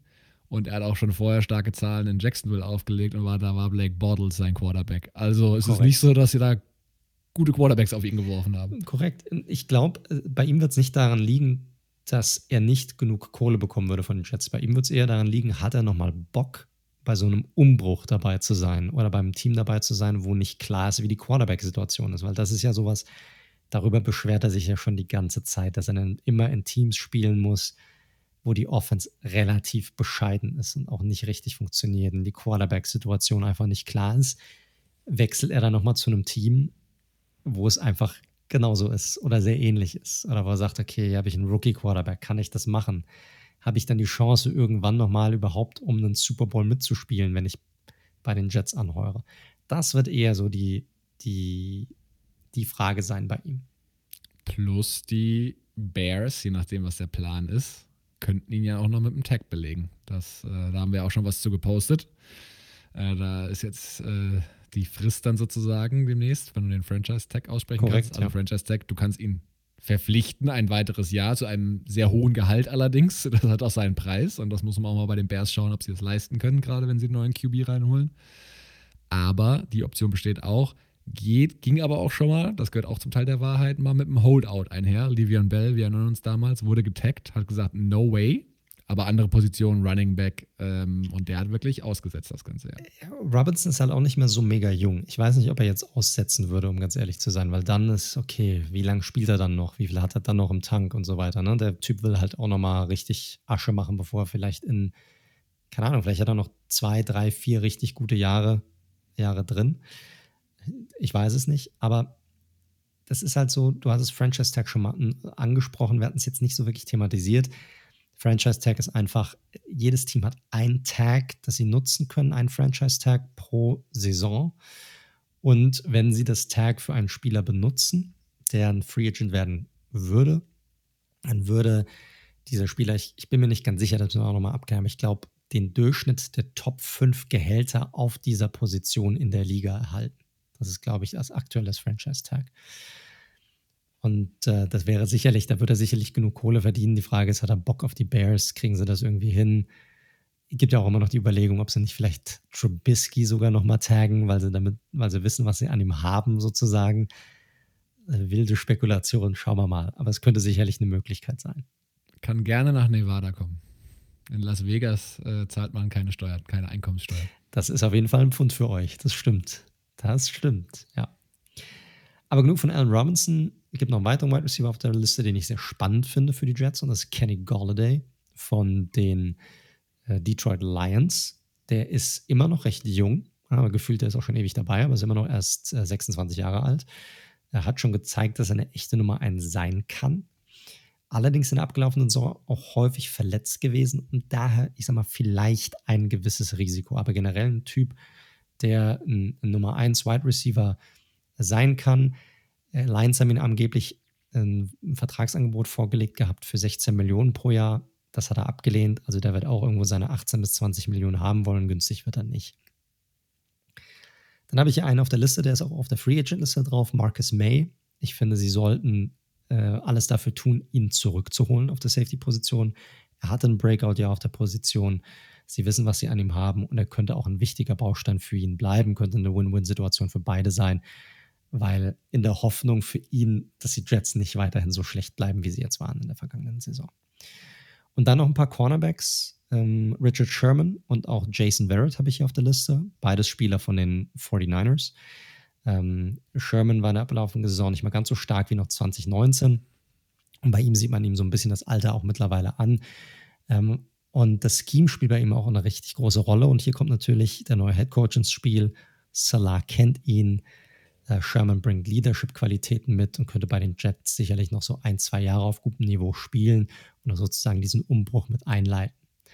Äh, Jason Barrett ist ein Spieler, den hattest du ja auch schon oft angesprochen in den vergangenen Wochen, Daniel ein sehr interessanter Spieler, weil er eigentlich ein sehr, sehr guter Cornerback ist, aber über Jahre hinweg einfach unglaubliches Verletzungspech hatte. Äh, war jetzt echt gesund auch in der vergangenen Saison und blühte dann sofort auch wieder auf. Wieder in diesem Salah-Scheme. Ähm, die Verletzung ist halt das große Fragezeichen bei ihm. Ne? Seine Saison verdammt stark, aber wie viel Kohle möchte er haben? Und gleichzeitig, wie viel Risiko möchte das Team dann gehen bei der Kohle, die, dann, die man ihm dann sozusagen gehen, geben möchte? Und dann habe ich noch natürlich einen Edge Rusher hier auf der Liste. Da ist die Frage, du hattest es auch angesprochen, was machen die Buccaneers? Wen taggen sie? Könnte es Godwin sein oder Shaq Barrett, der letztes Jahr das Franchise-Tag hatte von den Buccaneers? Wenn nicht, dann ist er ein Free Agent. Und dann ist er natürlich für viele Teams ein absolutes Top-Target. Ja. Er würde super in Salahs aggressives Scheme reinpassen, meiner Meinung nach könnte zusammen mit Quinn Williams ein verdammt gutes Duo an der Line aufbauen, wird aber sicherlich Minimum 20 Millionen pro Jahr fordern. Ja, der hat einen Zahltag vor sich, hatte, war ja letzte Saison, oder jetzt muss man ja schon sagen, vorletzte Saison, äh, war er ja auch wirklich Sackleader gewesen. Dieses Jahr ist das so ein bisschen runtergegangen, aber dafür hat er natürlich, als es drauf ankam, in den Playoffs zusammen mit JPP brutal performt. Ähm, davor war er so ein bisschen unterm Radar geschwommen, äh, muss man tatsächlich. Also der hat wirklich bei den Bucks nochmal so einen krassen nächsten Step gegangen. gegangen. Oder einfach gutes Scouting. Vielleicht hat man ihn auch falsch eingesetzt. Oder korrekt. zu wenig. Korrekt, korrekt. Ähm, von daher, der will jetzt äh, Cash sehen und das hat er sich auch verdient. Und ja, da, da wird er in die Top-Riege mit vorstoßen, denke ich. Korrekt. Ist auf jeden Fall, wie gesagt, schon. Es wird eine sehr spannende Offseason sein für die Jets. Sie haben viel Cap Space, sie haben viele Draft Picks. Sie haben aber auch viele Löcher zu stopfen und natürlich auf der wichtigsten Position im Football eine extrem wichtige Entscheidung zu treffen. So, damit können wir von den JETS Jets, Jets, Jets weitergehen in der Division zu den Miami Dolphins. Speaking of Quarterback, ne, könnte man sagen. ja, äh, vielleicht die Situation kurz vorneweg. Miami natürlich eigentlich ein Beispiel für einen extrem schnellen Turnaround, äh, je nachdem, wie lange ihr NFL verfolgt. Vor zwei Jahren äh, Brian Flores da übernommen, hatte, dann gab es ja erstmal wirklich, wurden alles, alles verschifft. Minka Fitzpatrick, Laramie Tunzel, es wurden Picks eingesammelt. Die haben die ersten zwei Spiele richtig auf den Sack bekommen in der Saison und dann am Ende aber wirklich mit einer sehr unterdurchschnittlichen, unterschiedlichen Team noch fünf Siege geholt und im letzten Jahr, letzte Saison, 10 und 6 gegangen. Völlig überraschend. Äh, viel stärker, als wir sie eingeschätzt hatten. Äh, Schande über unser Haupt, aber ich glaube, da lagen wir mit vielen Analysten relativ ähnlich, dass wir sie so stark nicht gesehen hätten. Und das ist natürlich jetzt ganz spannend, weil dieses Team hat sich eigentlich, wenn man das sagen kann, fast einen Schritt zu schnell entwickelt, ne, wenn man auch so an Erwartungshaltung denkt. Und die spannende Frage, wir hatten natürlich diese sehr besondere Quarterback-Situation letztes Jahr mit Tour übernommen, obwohl Fitzpatrick eigentlich gut gespielt hat. Irgendwie immer, wenn es im Spiel nicht so lief, kam immer wieder Fitzpatrick rein und hat die Kohlen aus dem Feuer gerissen. Und man muss sagen, die Offense der Dolphins sah mit Fitzpatrick besser aus. Ist so, kann man nicht anders sagen. Und das ist natürlich jetzt eine ganz spannende Frage, ähm, wie sie diese Quarterback-Position evaluieren. Ob sie jetzt wirklich schon sagen, ja, scheißegal, Tour, der kam auch aus einer krassen Verletzung aus dem College und der hat jetzt mal ein bisschen, war ja auch eine ungewöhnliche Offseason, gerade für Rookies und im zweiten Jahr, das wird jetzt besser. Allerdings musst du da berücksichtigen, sie haben von Houston den Third Overall Pick. Und es sind spannende Quarterbacks im Draft. Und das ist halt eine Entscheidung, die sie jetzt treffen müssen. Und es gibt halt Stimmen, die ja ganz radikal sind, weil Quarterback eben so absurd wichtig ist. Klar, Teamsport, aber Quarterback sticht halt einfach raus. Wenn du dir nicht sehr, sehr sicher bist, dass Tour die Lösung ist, musst du eigentlich diesen dritten Pick investieren, weil so schnell wirst du nicht so hoch picken, wahrscheinlich wieder. Wahrscheinlich.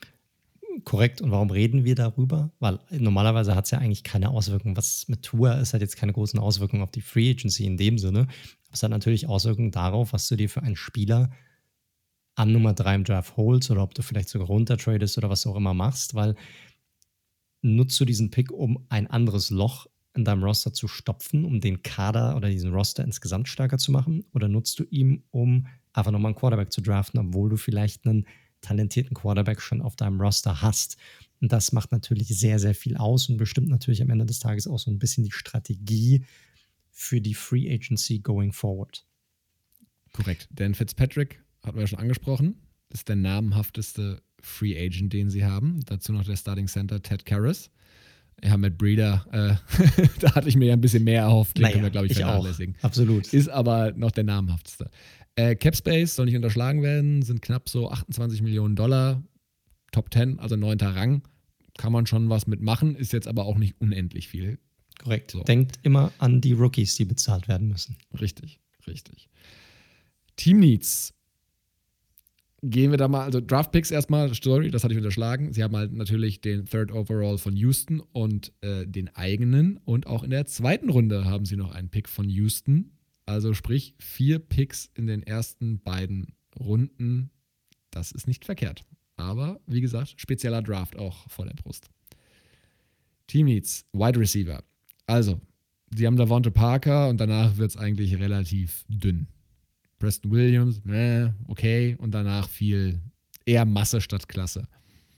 Ist jetzt so ein bisschen die Frage, wie man Davante Parker sieht. Ist das der, die klare Nummer 1? Ich finde, kann man schon mal so reingehen auf jeden Fall aber ein klarer 1B Nummer 2 Receiver fehlt einfach. Und gerade wenn du mit Tour gehst oder auch mit einem anderen jungen Quarterback über Draft, der braucht sichere Anspielstationen. Korrekt.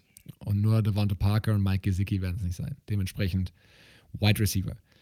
Interior O-Line. Ich hatte es mir mal rausgeschrieben. Die O-Line war vor zwei Jahren nämlich nach dem Tanzeltrade. Tanzeltrade.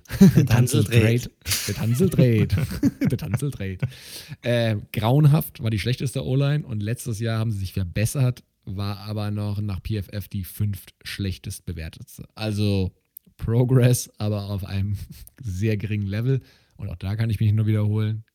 Egal ob Tour oder ein anderer junger Quarterback, du brauchst eine zumindest mal stabile O-Line. Running Back könnten sie sicherlich auch verbessern und Defensive End, obwohl Emmanuel Ogbar eine sehr gute Saison gespielt hat. Pass Rush, auch da können sie nochmal zulegen. Wenn wir auf die Targets gehen, ich hatte es ja gesagt, dann ist halt so ein bisschen die Frage, was Philosophie, die sind ja mit Tour eigentlich eher so auf Kurzpassspiel fokussiert. Und, aber damit hat er mit Davante Parker meiner Meinung nach schon einen sehr verlässlichen Receiver, auch für so Contested Catches. Ich finde, denen fehlt halt einfach extrem ein vertikales Element in ihrer Offensive die war einfach viel zu statisch und ja, hatte wenig Überraschungsmomente. Und da kann halt ähm, ja so ein Deep Threat wie ein Will Fuller, wie auch wieder hier Nelson Aguilar oder vielleicht auch nochmal so ein Receiver, äh, äh, äh, sorry, ein, ein erfahrener Veteran wie T.Y. Hilton. Das könnten vielleicht so Optionen sein. Die bringen alles Speed mit, also ist alles eine ähnliche Kategorie. Ganz stehen natürlich alle an unterschiedlichen ähm, Momenten ihrer Karriere. Aber das sind für mich so Namen, die echt eine gute Nummer 2 abgeben könnten. T.Y. Hilton war natürlich immer Nummer 1 Receiver bei den Colts, soll nicht unterschlagen werden, aber der gute Mann ist natürlich mittlerweile auch schon 32 und ich, also ob jetzt so eine 1000-Yard-Saison noch in ihm steckt, das bezweifle ich ehrlich gesagt. Die Frage ist halt hier auch, was sie für eine Offense spielen werden, weil sie haben ja einen neuen Offensive Coordinator, sie haben ja den alten Offensive Coordinator gefeuert. Also das spielt sicher nicht eine sehr große Rolle dahingehend, nach welchen Spielern sie suchen werden, jetzt in der Free Agency.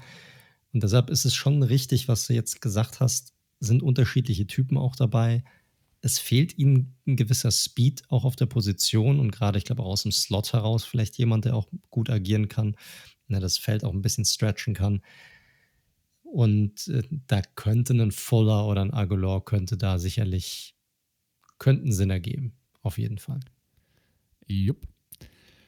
Äh, Running Back habe ich mir auch noch notiert. Ich, ich, ich glaube, da setzt äh, Brian Flores so ein bisschen auf das, was er aus New England kennt. Ich sehe nicht, weil sehr viele Aaron Jones der Free Agents wird von den Packers. Glaube ich nicht. Ich glaube nicht, dass sie da, keine Ahnung, was wir da haben wollen, auf jeden Fall 10, 11 Millionen, wahrscheinlich sogar 13 Millionen. Ähm, glaube ich nicht, dass sie in Running Back investieren. Sehe ich nicht. Nö, Gaskin hat das ja auch nicht so verkehrt gemacht, muss ich sagen, als er die Opportunität dazu hatte waren so ein paar ganz ordentliche Spiele dabei.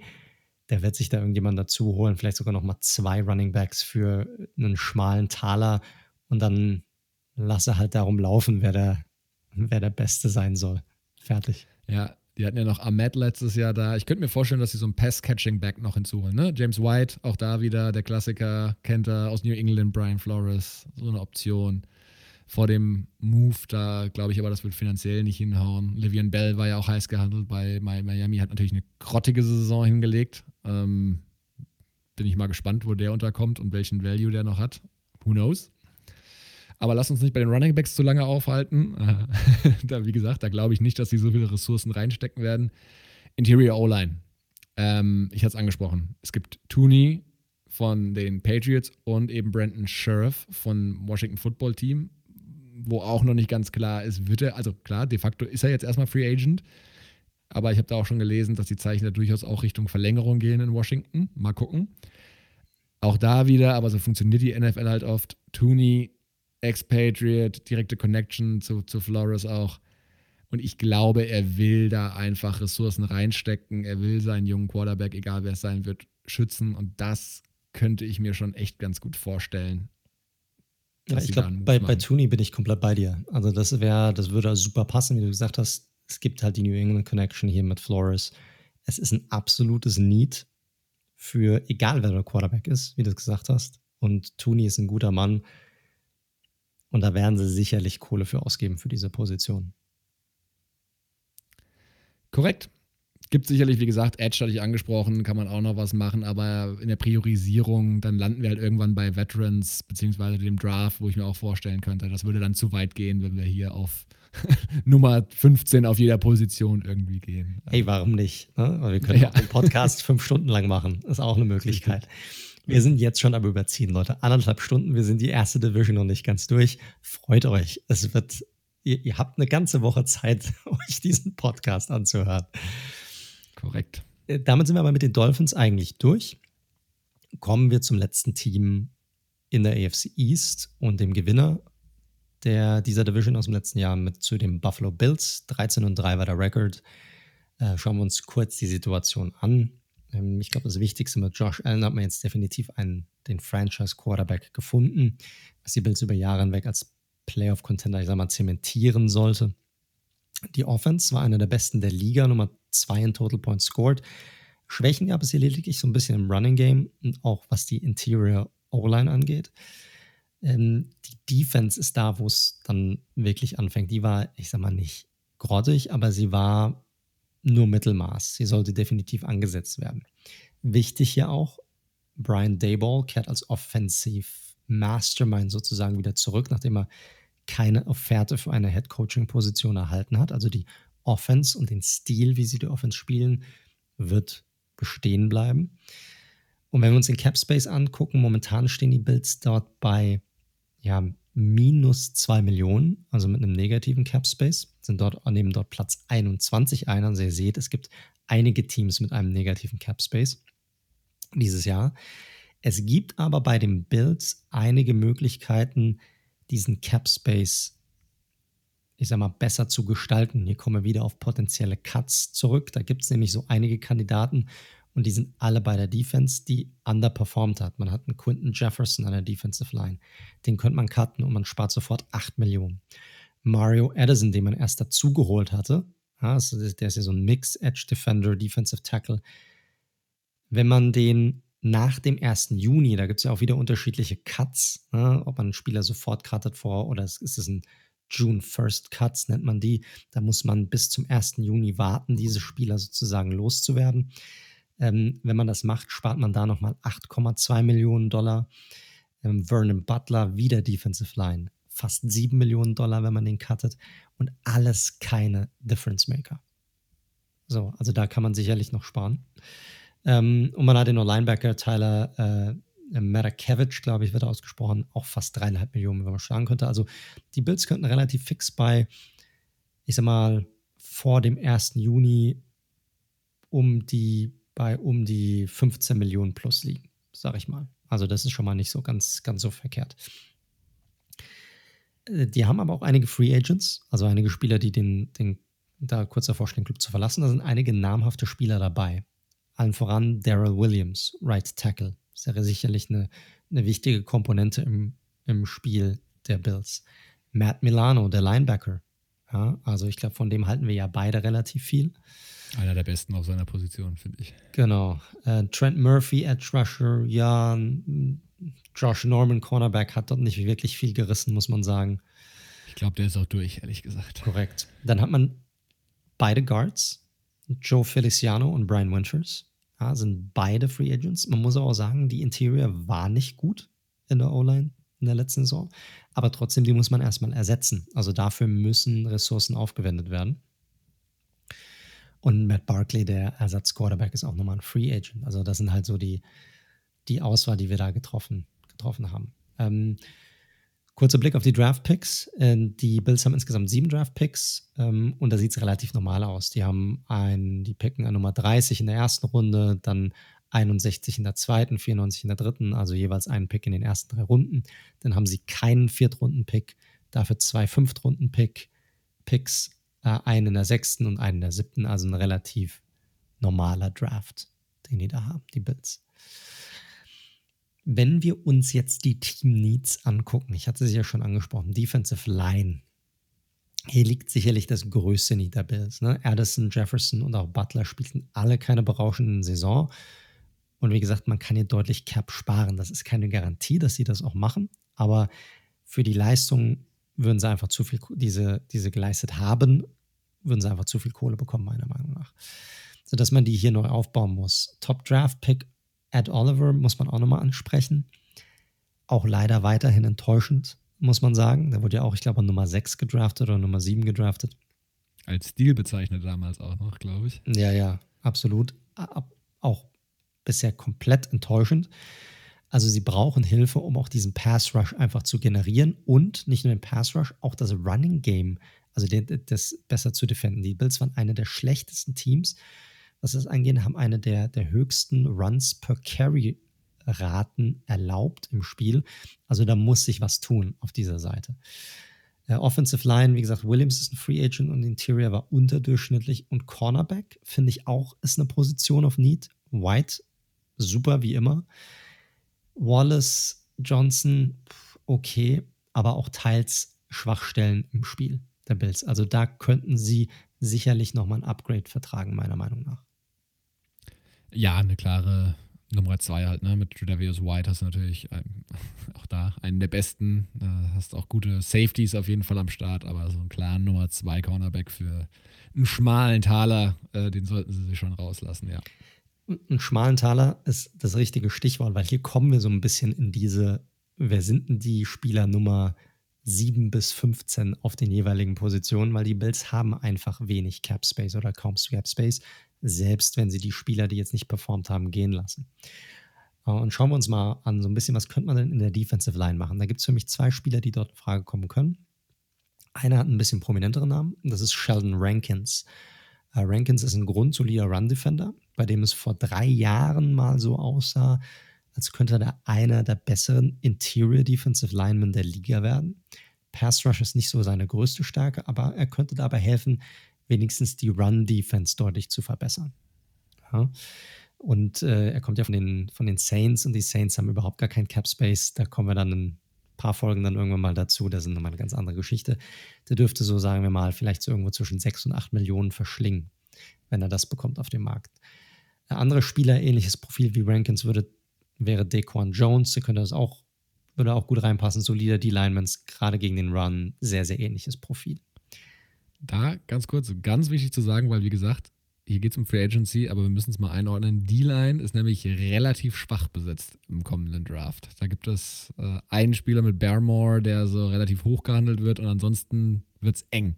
Also Korrekt. Also deswegen Korrekt. Generell auch Pass Rush nicht so stark in, im diesjährigen Draft. Da gibt es einige, die sind relativ, man nennt die Raw, also rohe Spieler, ja. die noch nicht so weit entwickelt sind, mit, mit einem hohen Ceiling, also viel Potenzial, aber keine fertigen Spieler dabei, kein Top 5 Pass Rusher Richtig. Dabei. Viele physische Freaks um die Korrekt. zwei Meter. Gregory Rousseau könnt ihr euch da mal anschauen. Ja, Absolutes Urviech. Quitty Pie ist auch so, ja. auch so einer. Also gibt es so einige, aber keiner, der wirklich sagt, boah, das ist ein fertiges Produkt, wenn wir den da draften. Äh, kommen wir zu den Cornerbacks. Dort könnten sie sich innerhalb der Division bedienen. Brian Poole, den hatten wir schon von den Jets, wäre ein solider Pickup, auch mehr was für die Breite, sag ich mal. Ähm, oder auch Quinton Dunbar von den Seahawks. Ich finde es ein sehr underrated Cornerback. Auf jeden Fall. Es wäre für mich eine sehr gute Nummer zwei, muss ich sagen. Ja. Beides solide Spieler, die wahrscheinlich nicht so viel Kohle auf dem Markt generieren werden und die Position sowohl qualitativ als auch quantitativ verstärken können. Ich denke mal hier so irgendwas zwischen 5 und 7 Millionen pro Jahr werden die wahrscheinlich irgendwie reinholen. Bleiben wir nochmal bei der Line. Pass Rush, so ein bisschen Mix. Watt hattest du ja vorhin schon genannt als wir mit ihm gesprochen haben. Er würde natürlich perfekt zu Buffalo passen, deshalb habe ich ihn hier mit auf der Liste. Also ich glaube, sie werden definitiv einen Push probieren, weil er könnte sowohl den Pass Rush Feuer geben als auch die Run Defense sofort verstärken. Er wäre nicht günstig, aber er ist sicherlich aus diesem 20 Millionen pro Jahr Tier ist er mittlerweile rausgefallen. Aber so 12, 13 Millionen pro Jahr sollte er wird er definitiv noch verlangen, da bin ich mir relativ sicher. Und da müssten sie mal gucken, wie sie das überhaupt hinbekommen würden. Da sehe ich noch, noch das ein oder andere Fragezeichen hier. Kreativer Vertrag, irgendwie stretchen. Ja, sie, wenn sie es wollen, kriegen sie sicherlich hin, aber dann sicherlich auch damit verbunden, dass sie andere Positionen vielleicht nicht ganz so stärken können, die sie stärken müssen. Eine interessante Alternative, die habe ich bei mehreren Teams mit drin, finde ich, ist Romeo Oguara. Ich kenne Oguara ziemlich gut, weil er bei den Giants auch war war ein unrestricted, ähm, ähm, undrafted Free Agent damals. Überdurchschnittlicher Edge Defender, der gerade in der zweiten Halbzeit der vergangenen Saison richtig stark aufspielt, hatte zehn Sacks insgesamt und auch ordentlich, also verteidigt den Run auch relativ ordentlich. Bei ihm ist so ein bisschen die Frage, er ist jetzt nicht so ein Top-Tier-Rusher und wie viel Kohle er verlangt. Wenn er so in den Bereich 6, 7 Millionen fällt, dann sollten die Bills hier definitiv einen Push machen. Wenn er aber irgendwie 10, 12, 13 Millionen aufwärts haben möchte, dann wird er definitiv rausfallen. Dann glaube ich nicht, dass er für die Bills in Frage kommt, aber ich finde, er wäre ein sehr interessanter, interessanter Spieler für diese Defense. Ja, hat einen super Eindruck. Also sicherlich ein überraschender Spieler letztes Jahr. Hat ein äh, sehr gutes Jahr da gehabt. Ähm, ich glaube, sein Bruder spielt auch, wurde auch Ja, Julian O'Guara wurde auch dort gedraftet von ja. den Lions, ja. Richtig, den, von dem wird er sich wahrscheinlich trennen, nehme ich mal an. Mal gucken. Aber gute Saison gespielt. Gut, damit sind wir durch mit der AFC East. Dann können wir ja rübergehen zur NFC East. Wir haben ja nur eine Stunde 38 bisher gequatscht. Dann können wir jetzt auch noch mal eine Stunde dranhängen ungefähr. Hoffentlich kriegen wir so schnell noch durch. Schauen wir mal. Und fangen wir doch an mit dem Team, das ich am meisten mag in dieser Division, mit den Philadelphia Eagles. ja, deswegen darf ich das ja machen. Korrekt. Also, die Eagles kommen natürlich aus einer brutal enttäuschenden Saison. Vier Siege, ein Unentschieden, elf Niederlagen. Ihr wisst es. Jetzt ist halt der Restart mit Nick Sirianni und auch neuem Defensive Coordinator Gannon. Ne? Also Jim Schwartz ist ja nicht mehr da. Ähm, auch da, wir können es nur wiederholen, die Quarterback-Frage. Es ist natürlich sehr spannend, was passiert mit Wenz, äh, wie gehen sie da weiter? Und ich hatte es vorhin schon mal angedeutet. Also die Eagles, das sage ich gleich nochmal in Zahlen, sind in der absoluten Cap-Hölle. Also das einzige Team, was da noch schlechter dasteht, da grinst er mir gegenüber. das freut ihn als Giants-Fan. Verrat doch nicht alles. Meine Güte, du machst mich total unbeliebt. ja, bei den Eagles-Fans, richtig, genau. Ähm, also, Cap-Hölle, äh, ich kann es ja schon mal vorwegnehmen, knapp 49 Millionen sind sie drüber aktuell. Also, ne? Saftig. Und auch der Carson Wentz Trade, so er denn kommt. Wir haben ja letzte Woche vollmundig versprochen, wenn wir diese Woche aufnehmen, ist der Trade durch. Haben wir wieder einen rausgehauen. Äh, ja, passiert ja nicht. Also es verstärkt sich natürlich die weiteren Teams. Ne? Entweder Frank Reich bei den Coles oder mittlerweile ist ja der Kollege Di Filippo auch ähm, OC bei den Bears. Also die Gerüchte halten sich weiter hartnäckig. Schauen wir mal. Ja, das Problem ist das, was die Eagles wollen und das, was sie angeboten bekommen. Also angeblich wollten sie ja zwei Erstrunden-Picks haben. Ne? Jared Goff Trade lässt grüßen. Und da haben wohl alle Teams gesagt, ja, okay, keine Ahnung, was ihr da raucht. Äh, schickt mal was rüber. Vielleicht können wir, vielleicht sind wir dann genauso gut drauf wie ihr. Ich habe jetzt gehört, dass das Maximum, was die Eagles wohl glauben, sie jetzt noch bekommen könnten, wären vielleicht zwei Zweitrunden-Picks und vielleicht ein Dritt- oder Viertrunden-Pick der dazukommt. Also sehr viel mehr werden sie dann nicht rausschlagen können für Wenz, weil der Ruf, den er jetzt mittlerweile auf dem Markt genießt, in Kombination mit diesem ganzen Vertragswerk, das er auch mitbringt, ist nicht etwas, was sehr, ja, was, was, wonach die Teams jetzt gerade hinterherrennen, sag ich mal. Richtig. Und also ganz wichtig, ein Wenz Trade spart den Eagles auch noch nicht mal eine Million Dollar. Also es ist jetzt nicht so, dass, dass äh, man denkt, oh, Owens mit seinem fetten Vertrag weg. Ja, geil, dann haben wir ja, dann kommt, was heißt, dann kommen wir ja langsam nahe an die Null. So ist es nicht. Ähm, es gibt da so verschiedenste, ich habe mir da auch einen längeren Text zu gelesen. Du kannst da noch tausend Spielchen treiben, wenn du wann, wie cuttest und zu welchem Zeit, äh, nicht cuttest, tradest und so weiter. Also man kann da natürlich was stretchen, aber grundsätzlich, sie sparen nicht viel, wenn Wentz sie verlässt. Das nehmt mal bitte mit. Ansonsten, wir brauchen über Free Agents gleich nicht mehr viel reden, äh, wen sie da an Targets, weil also die müssen Gibt jetzt erstmal schauen. Es ist ein Mix, das wird ein Mix aus Restrukturierung, Verlängerung, Trades, Cuts, alles wird dabei sein. Die haben altes Roster auf sehr vielen Positionen. Das war ein Team, was natürlich auch einen Super Bowl gewonnen hat, was eigentlich so letztes Jahr sich wahrscheinlich nochmal im Super Bowl-Fenster gesehen hat. Und jetzt gilt es auch wirklich darum, mal so ein bisschen aufzuräumen. Wir hatten ähm, Zach Ertz schon angesprochen. Ähm, Malik Jackson, auch so ein Spieler, wo man davon ausgehen kann, dass er wahrscheinlich 21 nicht mehr auf dem Roster ist. Sie haben schon mit Alshon Jeffrey und eben Malik Jackson auch schon Verträge angefangen zu restrukturieren. Also da ist einfach alles nur darauf ausgerichtet, irgendwie von diesen knapp minus 49 Millionen Dollar runterzukommen, um ja überhaupt erstmal drunter zu liegen. Free Agents, alte Garde.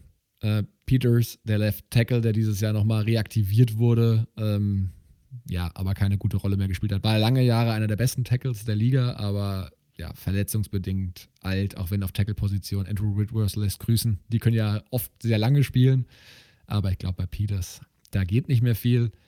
Vinnie Curry, natürlich auch einer, der seine, soweit ich weiß, ganze Karriere, glaube ich, bei den Eagles verbracht hat. Die haben sie letztes Jahr nochmal zurückgeholt. Korrekt. Ähm, Pass Rusher. Glaube ich auch nicht, dass sie, sie brauchen halt nicht nochmal Geld in die Hand nehmen, das sie nicht haben für einen Veteran Pass Rusher. Ähm, Jalen Mills, Safety, auch einer der besseren eigentlich noch äh, in der Secondary, wird noch Free Agent und Nickel Robbie Coleman, den ich eigentlich gut fand, ein Slot-Cornerback, der aber letztes Jahr wirklich eine Katastrophensaison gespielt hat. Also, das ist die Auswahl der namhaftesten Free Agents. Was gibt es zum Draft noch zu sagen? Haben natürlich den vierten Pick. Und da ja auch die spannende Frage, was machen sie da? Ähm, holen sie quasi einen zweiten jungen Quarterback und Hurts und der junge Quarterback duellieren sich für den Fall, dass Wentz noch geht, wovon ich immer noch ausgehe, ehrlich gesagt. Und ansonsten ein Zweitrunden-Pick, ein Drittrunden-Pick, zwei Fünftrunden-Picks und so weiter und so fort. Nichts Besonderes. Team Needs, um hier mal ein bisschen Speed reinzubringen. Wide da muss ich dich leider verbessern, lieber Daniel. Die Eagles haben den sechsten Pick, nicht den vierten Pick. Ah, na gut, dann den sechsten Pick. Die, die Falcons haben noch. den vierten Pick. Da war okay, ich schon korrekt. irgendwie, ich muss es gerade noch mal nachgucken, aber ich war irgendwie, der vierte war es nicht ganz. Obwohl sie doch extra nochmal verloren haben am Ende. Ich dachte, dann hätten sie sich sogar auf vier hochbuxiert. Nein, Nein, nicht ganz. Okay, es war nur sechs. Ganz. Nein. Gut, auch da sollte noch einer von den heiß gehandelten Quarterbacks wahrscheinlich zu haben sein, möglicherweise. Mal gucken. Wide Receiver. Glaubst du, geben Jalen Hurts so früh auf? Nein, das glaube ich nicht. Aber vielleicht holen sie ja tatsächlich noch einen Jungen dazu. Vielleicht holen sie einen Veteran dazu. Ich weiß es nicht. Es ist super schwer einzuschätzen, was sie da äh, mit ihm vorhaben. Ich könnte mir auch vorstellen, dass sie äh, runtertraden und zusätzliche Picks probieren, irgendwie zu generieren. Also das bei den Eagles ist für mich sehr, sehr viel offen. Hm. Ja, könnte eine Option sein. Weil ich meine, die haben so viele Löcher, sie haben keinen Cap Space. Also wird es am meisten Sinn machen, das Ganze über den Draft irgendwie zu regeln. Richtig. Team Needs Wide Receiver. Äh, spannende Wide Receiver Klasse. Äh, Smith, der Heisman Trophy Gewinner, Jalen Waddle am Start. Ähm, da gibt es ein paar gute Namen auf jeden Fall. Und Wide Receiver werden sie oder haben sie eh schon einen Need. Deshaun Jackson, für mich auch ein ganz heißer Kandidat, gecuttet zu werden, hat letztes Jahr auch keine große Rolle gespielt, würde, glaube ich, um die 10 Millionen sparen. Er ist ja immer verletzt, hatte gespielt 25% der Spiele. also, war eine schöne Love Story mit Deshaun Jackson zurück nach Philly, aber ja, er ist das Geld nicht wert, gerade in der Cap-Situation. Und dann haben sie halt nicht viel, ne? Jalen Rieger ist nicht wirklich eingeschlagen letztes Jahr. Sie hatten ja so diese ganze Travis Falcam und Ward und diese ganzen Wide Receiver, die die Bälle am Ende von Wentz und wo Hurts gefangen haben. Und laut PFF waren sie auch das viertschlechteste Team auf der Receiver-Position. Also ganz klar. Und wie gesagt, der Draft ist da besetzt. Deswegen glaube ich, werden sie in der Free Agency gar nichts da machen, weil sie es auch nicht können. Linebacker noch ein klarer Need, die waren in Coverage, alle unterirdisch. Da war noch so Alex Singleton, noch eine wenigen, der, ja, der war noch mit der Beste, muss man ja, ja, ich weiß, sagen. aber ich meine, die Namen, die du da nennst, das ist halt echt schon, da siehst du, dass die echt auf dem Zahnfleisch gehen. Richtig. Und Cornerback, da dachte ich ja tatsächlich letztes Jahr, weil sie waren ja vorletzte Saison schon echt schlecht auf Cornerback und dachte also, ey, der Trade für Darius Slay, der ja auch nicht super teuer war, klar, dann der neue Vertrag ging damit einher. Nickel Robbie Coleman fand ich, glaube ich, für zwei Millionen oder so unterschrieben, fand ich echt smart, was sie da gemacht haben. Aber die waren in der Secondary wieder sehr, sehr schwach unterwegs und da bin ich mal sehr gespannt. Der neue DC, Gannon, war ja Defensive Backs Coach bei den Coles und da bin ich mal gespannt, ob sie, also klar, Nickel Robbie Coleman müssten sie auch erstmal dafür zurückholen, aber ob er aus dieser Unit so ein bisschen mehr rausholen kann, als es Jim Schwartz am Ende gemacht hat. Kommt bei Robbie Coleman drauf an, ob er auf dem Markt mehr generiert, weil wie gesagt, sie haben keine Kohle. Und wenn der irgendwo mal mehr als zwei Millionen, seine vier, fünf Millionen generieren kann als äh, Cornerback, dann ist er weg. Ich glaube nicht, dass der zurückkommt, kann ich mir nicht vorstellen. Der ist für viele Teams, könnte der eine sehr interessante Option darstellen. Ja, weil Slot Corner wird auch immer wichtiger. Ist auch so ein bisschen so eine Position, die noch so ein bisschen unterschätzt ist. Undervalued. Das ja. ist auch, also im, ich glaube im öffentlichen Auge zumindest. Ja. So. Ja, das war's mit den Eagles, ne? Also viel kannst du da ja. leider nicht, weil die haben einfach kein Cap Space, Leute. Die können, eigentlich können sie gar nicht agieren. Es ist eine der schwierigsten Situationen vom Roster-Aufbau her in dieser Offseason haben definitiv die Philadelphia Eagles. Das ist so. Und, und, super schwierig, wenn du gerade von einer komplett beschissenen Saison kommst und dann eigentlich nicht wirklich viel machen kannst, um deinen Roster zu verbessern. Richtig. Und hinzu kommt noch, dass die Leistungsträger, gerade in der Defense mit dem Fletcher Cox, ähm, beispielsweise, die werden halt auch nicht wirklich jünger, ne? Nein, korrekt. Also dieses Fenster in dem sie sich vielleicht befunden haben oder wo sie geglaubt haben, dass sie sich in diesem Fenster befinden. In dem sind sie definitiv nicht mehr und dafür ist der Roster eigentlich viel zu alt. Und diesen Turnaround jetzt zu machen mit dem Cap Space, das wird also. Eagles sind immer unangenehm zu spielen, ist immer so, das weiß ich. Aber dass die wirklich konkurrenzfähig sind, ich glaube, das wird Minimum mal zwei Jahre dauern. Also nicht nur diese Offseason, auch noch die nächste Offseason. Das wird ein, das wird ein längeres Projekt werden, meiner Meinung nach dort. Sehe ich genauso. Dementsprechend, lass uns zu deinem Wunschteam rübergehen. Die haben ja ein bisschen mehr Spielraum, denn du hast gesagt, bei den Eagles brauchen wir über Targets nicht zu reden. Das könnten nur irgendwelche Schnapper sein. Ja, Wunschteam ist hochgegriffen. Ich finde, ich bin der Meinung, man kann sich sein Team nicht aussuchen. Das Team sucht einen aus. Ja. Ähm, kommen wir zu meinem Herzensteam, sagen wir es mal so. Kommen wir zu den New York Football Giants, Leute. Lehnt euch zurück. Ihr habt jetzt nochmal zwei Stunden Zeit. Nein. Das, die Befürchtung habe ich auch. Äh, ich probiere es genauso schnell und auch gleichzeitig ausführlich durchzugehen wie bei den anderen auch. 6 und 10 war der Rekord letzte Saison. Ähm, ich sag mal, Giants, was kann man so Positives sagen, zeigten als Team, dass sie diszipliniert spielen und ich sag mal, Joe Judges Weg mitgehen wollen, mitziehen.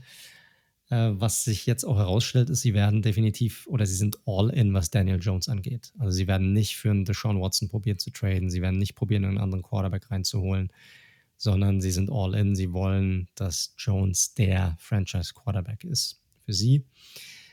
Es gibt aber, da müssen sie sich natürlich auf einigen Positionen verbessern, was es angeht. Die O-Line ist weiterhin ein Concern. Sie hatten letztes Jahr einen ordentlichen Draft gehabt.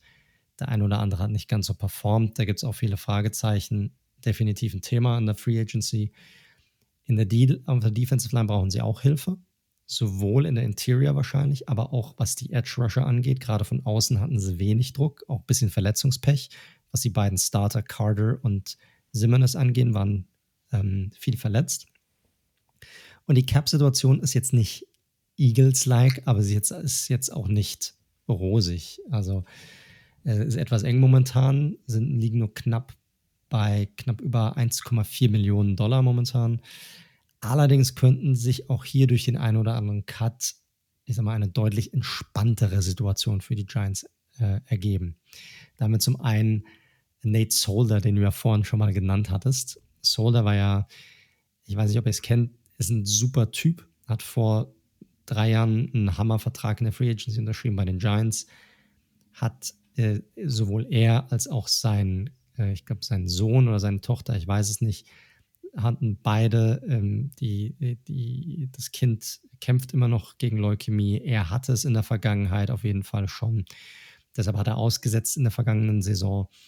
Ich bin mir auch relativ sicher, dass er jetzt diese kommende Saison nicht spielen wird. Das glaube ich nicht, einfach aufgrund der Gesamtsituation. Ähm, aber es ist noch nicht klar, ist noch nicht sicher, was er macht, ob er vielleicht sogar in den Ruhestand geht oder nicht.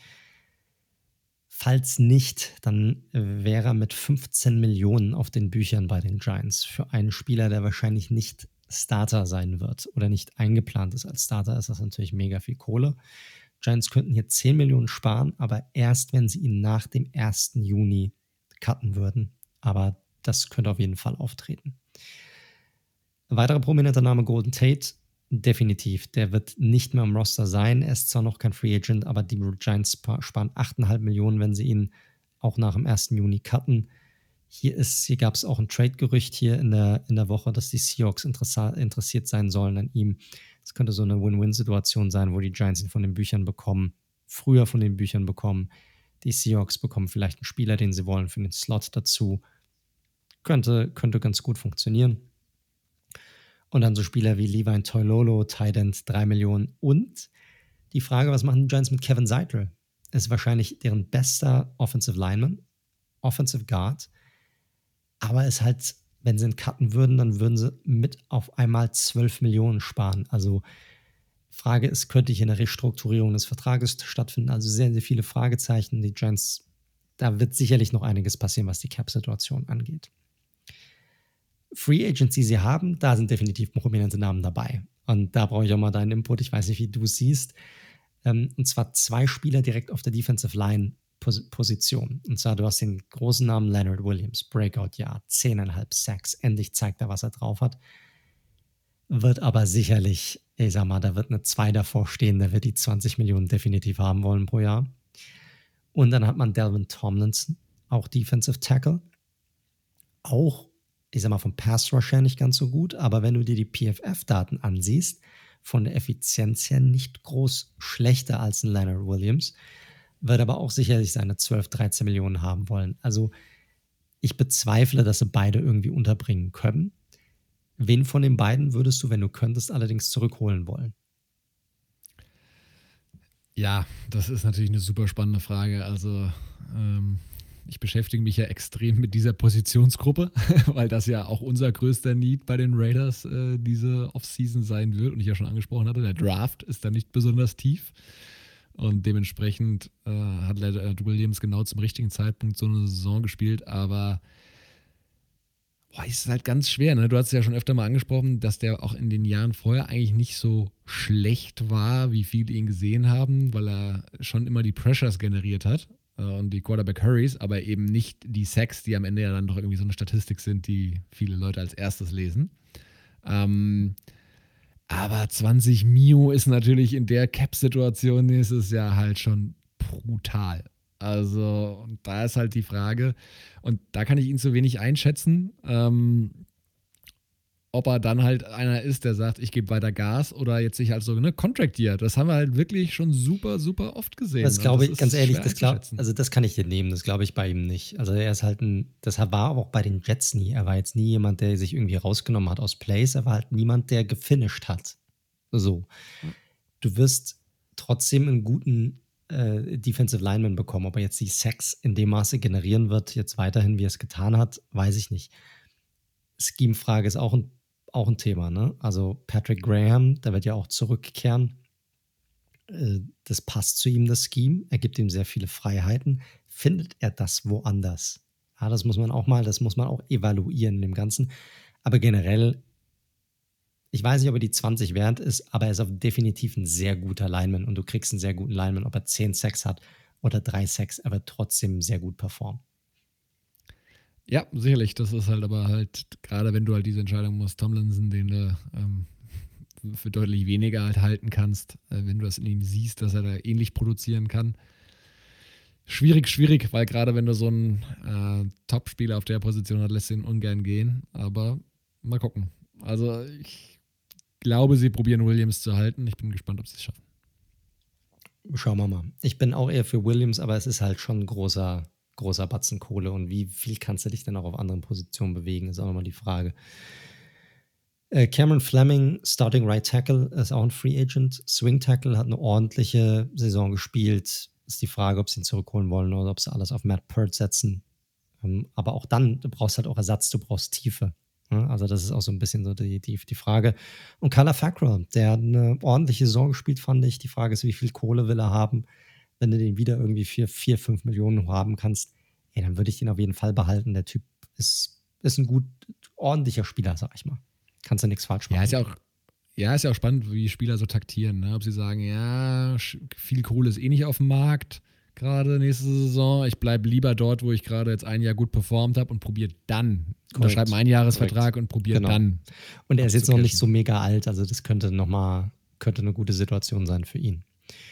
Was den Draft angeht, Giants haben insgesamt sechs Picks in diesem Draft, also nicht allzu viele diesmal.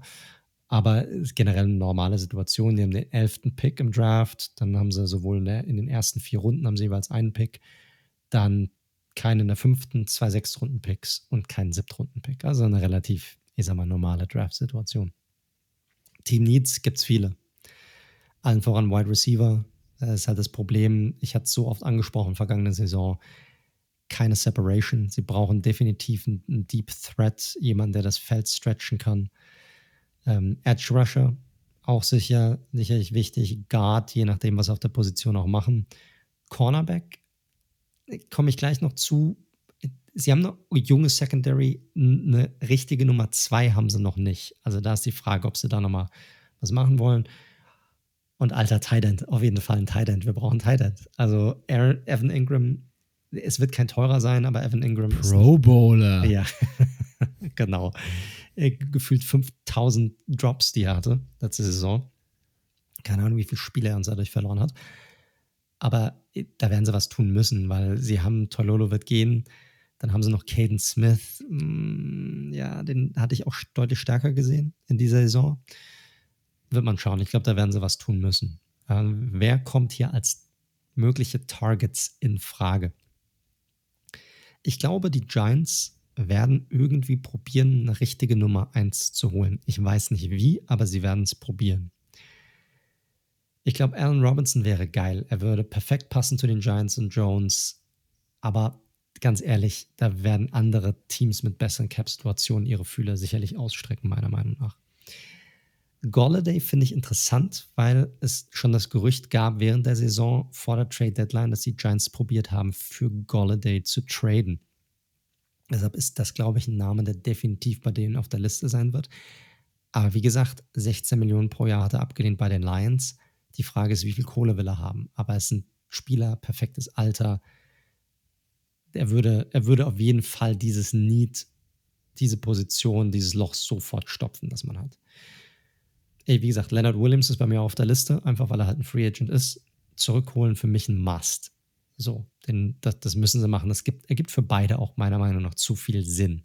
Und das, was ich gelesen habe in den letzten Tagen, beide wollen, es kommt halt darauf an, wie kriegen sie es hin.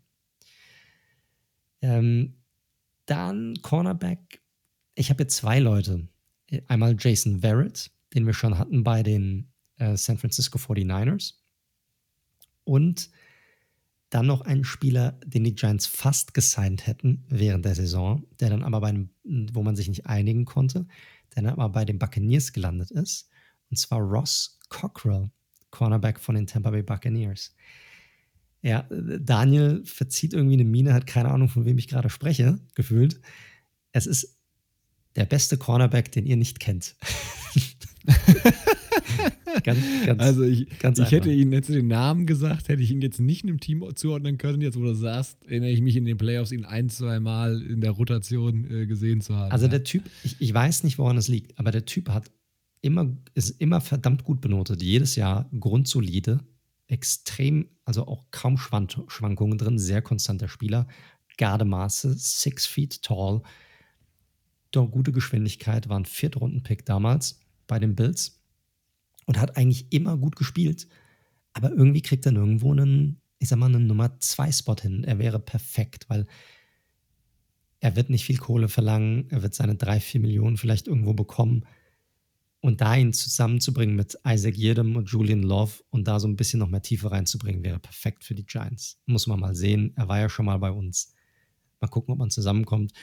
Und dann Tident habe ich noch Trey Burton hier mit auf der Liste. Ähm, Giants kennen ihn noch Kann auch Quarterback spielen, ne? Bitte? Kann auch Quarterback spielen. Kann auch Not. Quarterback spielen, genau. zur Not. Ähm, nee, die Giants kennen ihn schon von den Eagles, ist mehr Backup als Starter. Aber ist ein Spieler, der dieser Position Dampf machen könnte. Hat ein bisschen Verletzungspech jetzt bei den Bears, aber ist ein generell ein Spieler, der athletisch sehr viel mitbringt und den man vielleicht günstig bekommen könnte, so ein, wie du es vorhin gesagt hast, so ein Prove-It-Deal vielleicht. Ja, gerade so für die Red Zone nicht ganz unspannend, ne? Korrekt. Das hat er ja bei den Colts letztes Jahr auch nicht ganz verkehrt gemacht. Exakt. Also finde ich, find ich einen spannenden Spieler und ja, generell, auch da, es gibt genug Löcher. Ähm, die Spieler, die helfen können, sind teuer. Also da ist die Frage, was macht man, wen lässt man gehen, wen holt man dazu? Wird spannend. Ich bin brutal gespannt einfach. Ähm, wir werden in den nächsten Wochen ja noch ein paar Previews haben. Robinson, Golladay, Godwin. Da bin ich wirklich mal gespannt, wo die Jungs landen. Das, das andere ist natürlich, sie haben den elften Pick overall. Also ich kann mir auch gut vorstellen, dass die Giants dort einen Wide Receiver draften. Ich glaube, einer der großen drei, die immer wieder genannt werden, wenn da sein wir hier Jamar Chase, Devante Adams und Waddle. Die drei werden genannt. Ich glaube, einer der dreien wird da zur Verfügung stehen. Und ich kann mir sehr gut vorstellen, dass die Giants, und Gettleman hatte es schon angedeutet in seinem Presser nach der Saison, man braucht Playmaker. Und das könnte ein, ein, eine Position sein, die definitiv auch im Draft eine Rolle spielen wird. Ja, Devonta Smith, nicht Devonta Adams. Devonta Smith, der sorry. Ja, ja, da hast du recht, absolut. nicht, dass hier jemand noch irritiert ist. genau. Aber es wäre auch gut, wenn du den an Position 11 Devonta Adams kriegen würdest, dann würde ich es machen, glaube ich. Absolut, absolut. Gut, damit sind wir durch mit meinen Giants. Können wir rübergehen zu America's Team den Dallas Cowboys. Ich merke gerade so bei der Aufteilung, mal abgesehen von den Dolphins, habe ich so ein bisschen die Teams bekommen, die alle eine, eine unterdurchschnittliche Saison irgendwie hinter sich haben. Tatsächlich. Das, ja, das, das, sagst du nur, weil du denkst, dass sie unterschiedlich, dass sie einen besseren Kader haben. Aber die Diskussion hatten wir ja schon mal vor einem halben, dreiviertel Jahr.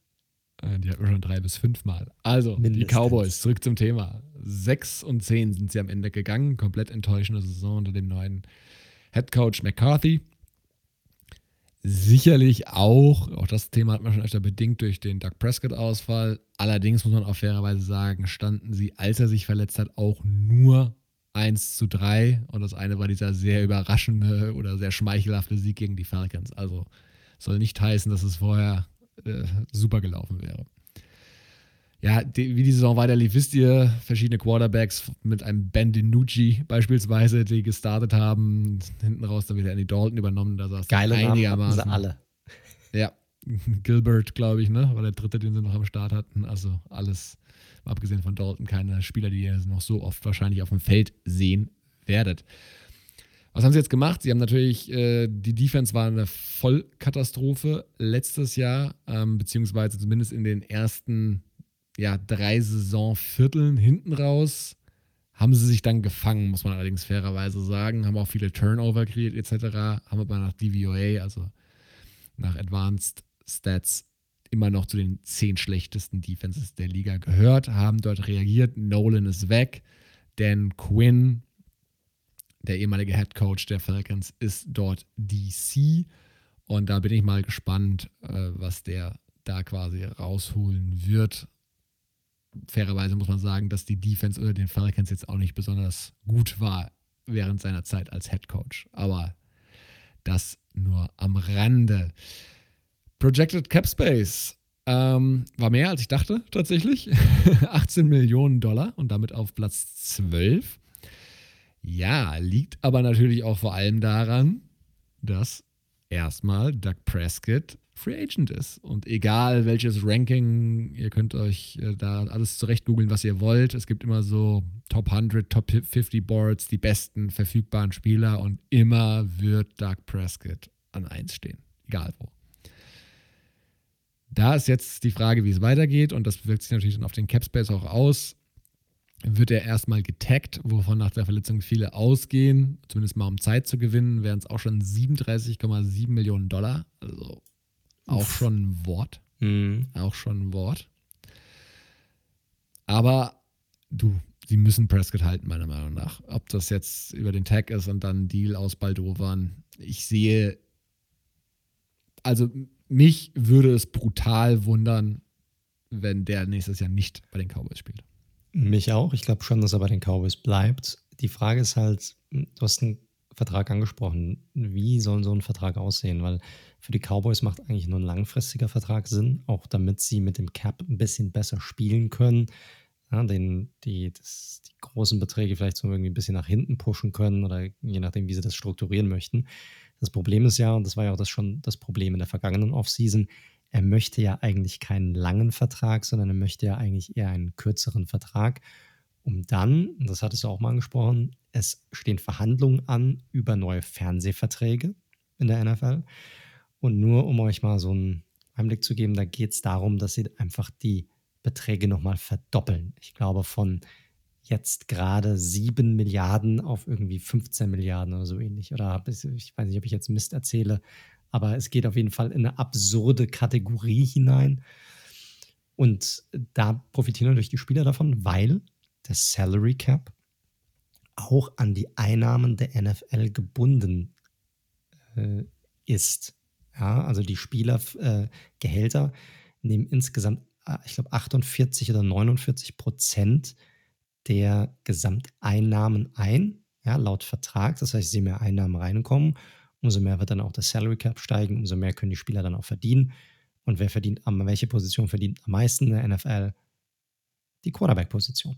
So, und deshalb möchte natürlich Prescott keinen allzu langen Deal, sondern möchte einen eher kürzeren, um dann neu verhandeln zu können, um dann wahrscheinlich in die 45 bis 50 Millionen pro Jahr Riege irgendwie aufsteigen zu können, wenn alles nach ihm läuft. Ja, das ist genau das Thema. Ähm, da muss man gucken, wie die beiden Seiten zusammenkommen. Ne? Ähm, wie du es schon angesagt hast, wenn beide Seiten das wirklich wollen, glaube ich, finden sie irgendeinen Weg. Zumal Prescott jetzt auch hm, höchstwahrscheinlich nirgendwo anders einen fetten Deal unterschreiben wird aktuell. Dementsprechend gehe ich schon davon aus, dass das passieren wird. Was gibt es ansonsten noch zu sagen? Andy Dalton wird ebenfalls Free Agent kommt aus Dallas, günstiger Backup, hat auch für weniger unterschrieben, als viele antizipiert hatten vorher. Wenn man dann eine Lösung findet, muss man gucken. Ansonsten, Backup Quarterback ist jetzt sicherlich aber auch nicht der größte Need, den sie haben. Ähm, Center Joe Looney ist noch genauso wie Tackle Cam Irvin, also beides O-Line. Free Agent. Hinzu kommt noch dann Safety Xavier Woods, Edge Alden Smith, der eine für mich sehr überraschend starke Comeback-Saison gespielt hat. Also für mich ähm, wäre, wenn jetzt Alex Smith nicht existieren würde in dieser vergangenen Saison, dann wäre Alden Smith für mich definitiv Comeback Player of the Year gewesen. Ja, fair. Kann man äh, auf jeden Fall eher als Big Ben. Ja, definitiv. der eine Stimme bekommen hat. Ähm, Alden Smith, Cornerback äh, Jordan Lewis und Chidibo Awusi, Contract Year, wir hatten es äh, vor, vor Monaten mal angesprochen, auch Free Agents und die Linebacker-Legende Sean Lee, wobei schwer zu sagen, aber da hat man letztes Jahr eigentlich schon gedacht, dass er äh, retiren wird, also sprich die Karriere beenden. Hm, also glaube nicht, dass der, ich kann, kann, mir nicht vorstellen, dass der nochmal eine Saison dranhängt und wenn, dann wird es, glaube ich, sehr teamfreundlich sein. Ja, ich glaube aber auch nicht. Glaube ich nicht, kann ich mir nicht vorstellen. Aber Ansonsten beide. Richtig. Und der Vollständigkeit halber ähm, Tyrone aus der D-Line, Tyrone Crawford auch noch. Also schon einige Namen, definitiv. Cuts gibt es nicht so, wenn man sich die Verträge anschaut, wie die strukturiert sind. Da gibt es jetzt keinen, der so richtig ins Auge sticht, tatsächlich. Ähm, sprich, da werden sie jetzt nicht irgendwie durch einen einfachen Cut viel sparen können. Gucken wir mal auf den Draft. Äh, auch da nämlich sehr spannend. Der Draft sieht auf den ersten Blick relativ normal aus, was die Picks angeht. Allerdings, wenn man auch hier die äh, Kompensationspicks dazu nimmt, und äh, da werden sie noch ein bisschen was dazu bekommen. Für Byron Jones, den sie letztes Jahr haben gehen lassen, noch einen Drittrunden-Pick. Sie werden für Robert Quinn, der nach Chicago gegangen ist, vermutlich noch einen Viertrunden-Pick bekommen.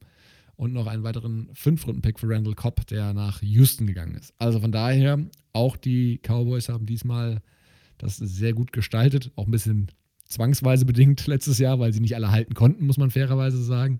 Und werden da noch ein paar zusätzliche Picks haben. Team Needs.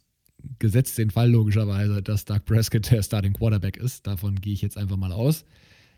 Sind meiner Meinung nach ganz klar in der Defensive angesiedelt. Äh, vorneweg Safety sicherlich.